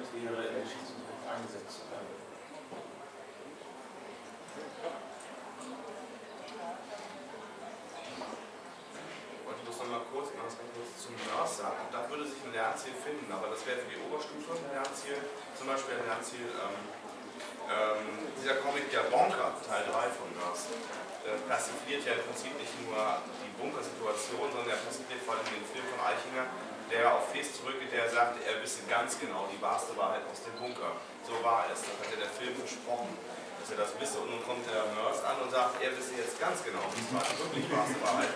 Und äh, so habe ich versucht, mit, mit Nurse zu arbeiten, weil an der Stelle ging das gut. Ne? Also die historische Kontroverse um Wahrheit kann man machen. Also es ist, das war so mein Anliegen heute auch zu zeigen. Äh, Lernziele, also man kann mit Comics alles machen, auch was mit dem Comic, man muss ein gutes Lernziel finden. Und das geht immer wieder auf ganz verschiedenen Ebenen.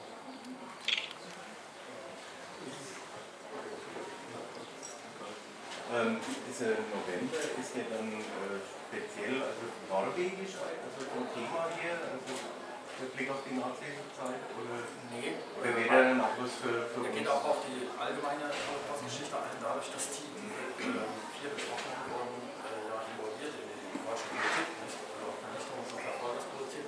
Und das eindrucksvollste von den vier Kapiteln handelt von der Deportation eines norwegischen äh, äh, Holocaust-Überlebenden nach Auschwitz. Und dann ist man sozusagen mittendrin. Und das macht äh, Hollenberg auf eine sehr einfühlsame, sensible Weise. Schildert er das für Jugendliche, für Kinder und Jugendliche dieses Thema und steht dann insofern, deswegen habe ich gesagt, Kompromiss, ein bisschen zwischen Besucher und Pascal Cossini. Also ist nicht ein total Ausblender des Themas, ist aber auch nicht ganz so hart, wie Cossini das macht.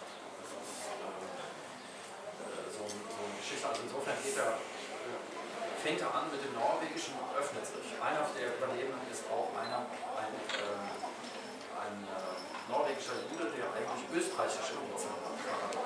Der aus Österreich flieht, in der Hoffnung, in Norwegen bin ich sicher mit seiner Familie.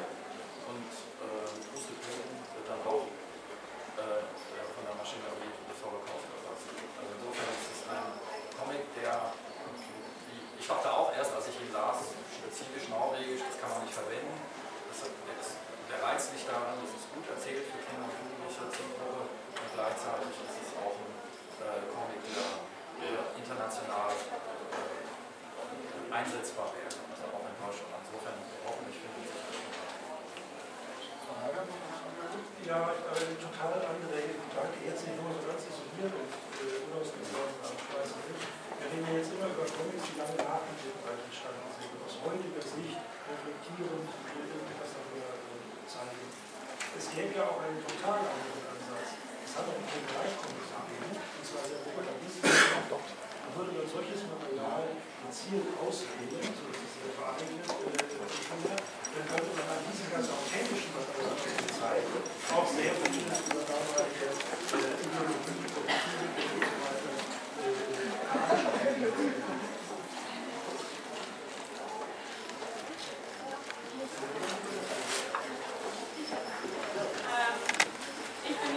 Schülerin, Gymnasium, Oberstufe und kriege das zurzeit auch alles ein bisschen mit. Ähm, und was ich sehr wichtig finde, ist, dass der Lehrer selbst mit dem Medium umgehen kann, weil wir kriegen kriege das zu zeigen verschiedensten Medien vorgetischt. Wir schauen extreme Filme an, von dem gestreiften Pyjama, was ein bisschen doch nicht hundertprozentig real ist. Ähm, dann Bader-Meinhof-Komplex, Geschwister Scholl, alles Mögliche. Oder dann auch die schriftlichen Quellen. Aber es macht alles nur einen Sinn, wenn der Lehrer selbst mit dem Medium umgehen kann. Wenn ein Lehrer herkommt, einen Film vorsetzt, den Film anschauen lässt, danach das Thema nicht mehr bespricht äh, oder selbst nicht fähig ist, jetzt einen Comic zu lesen, dann hat das alles überhaupt keinen Sinn. Wir haben Lehrer, die jetzt knapp vor der Rente sind, was sollen die mit einem Comic?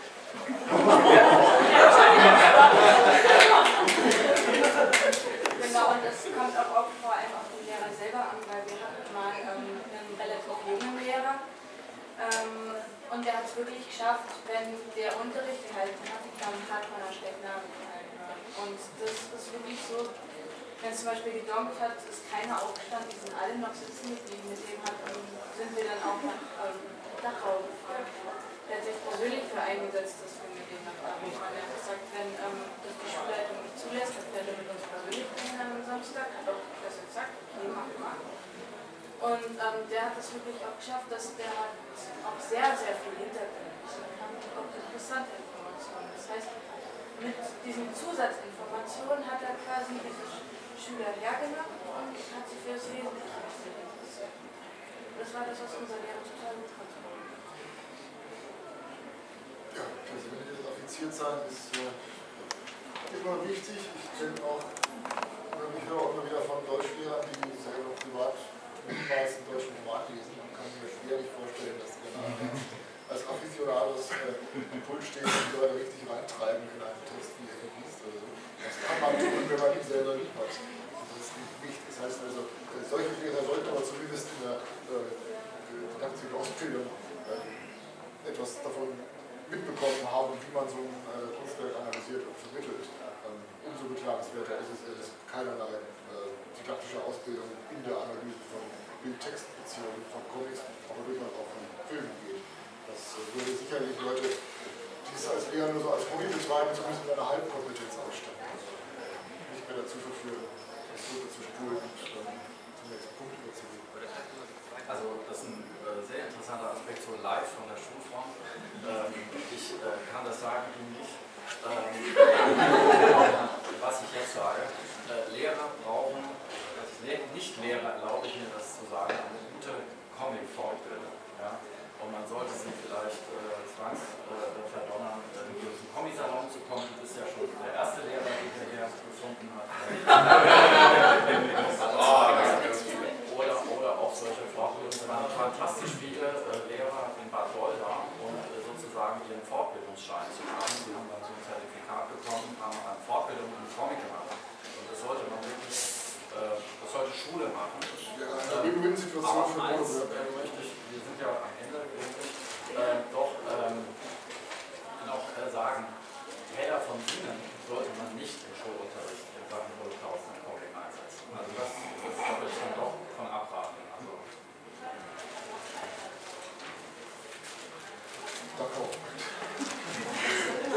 wir haben zwar theoretisch Luft bis halb, aber wahrscheinlich keine Luft mehr, um jetzt noch äh, länger zusammenzusitzen. Weitere Fragen können wir noch zwischen Tür und Angel im Einzelgespräch klären. Ich freue mich, dass bis zum Schluss immerhin noch einer klickende geblieben ist und der Raum auch noch da ist. Es wird ein drittes Panel, das, das, das thematisch am wenigsten einheitlich gestaltet. Wir haben einerseits den Vortrag von Heiner Janke, einen der äh, ambitioniertesten Comicsammler Deutschlands, wenn nicht Europas, der aus einem gewaltigen Fundus an äh, Material, propagandistische oder vielleicht werden wir auch den Unterschied zwischen Werbung und Propaganda kennenlernen, ebenfalls PR-Comics von politischer, kirchlicher, wird. Und dann gibt es, ein, das hätte ich vorhin auch gerne angesprochen, wie denn wohl Maus in Österreich eigentlich ankommt. Wir haben ja ein deutschsprachiges Ausland, in dem man sich mit Vergangenheitsentwältigung äh, noch nicht so lang befasst und auch noch nicht so leicht tut, relativ wie hier. Ähm, dort Importsperre. Echt? Jedenfalls äh, gibt es aber im katholischen Österreich äh, wenig Berührungsängste, auch rechter Kräfte mit dem Medium-Comic. Der FPÖ-Politiker H.C. Strache hat in seinem Bürgermeisterwahlkampf in Berlin sich in Internet-Comic-Strips als äh, AC-Man im Superheldenkostüm abbilden lassen. Daraufhin hat sich eine äh, Comic-Zeichnerszene in Österreich dagegen gebildet und die Webseite Comics gegen Rechts AT gegründet. Harald Habers steckt damit im Geschehen äh, aus Österreich über etwas Ähnliches вперед и посмотрим.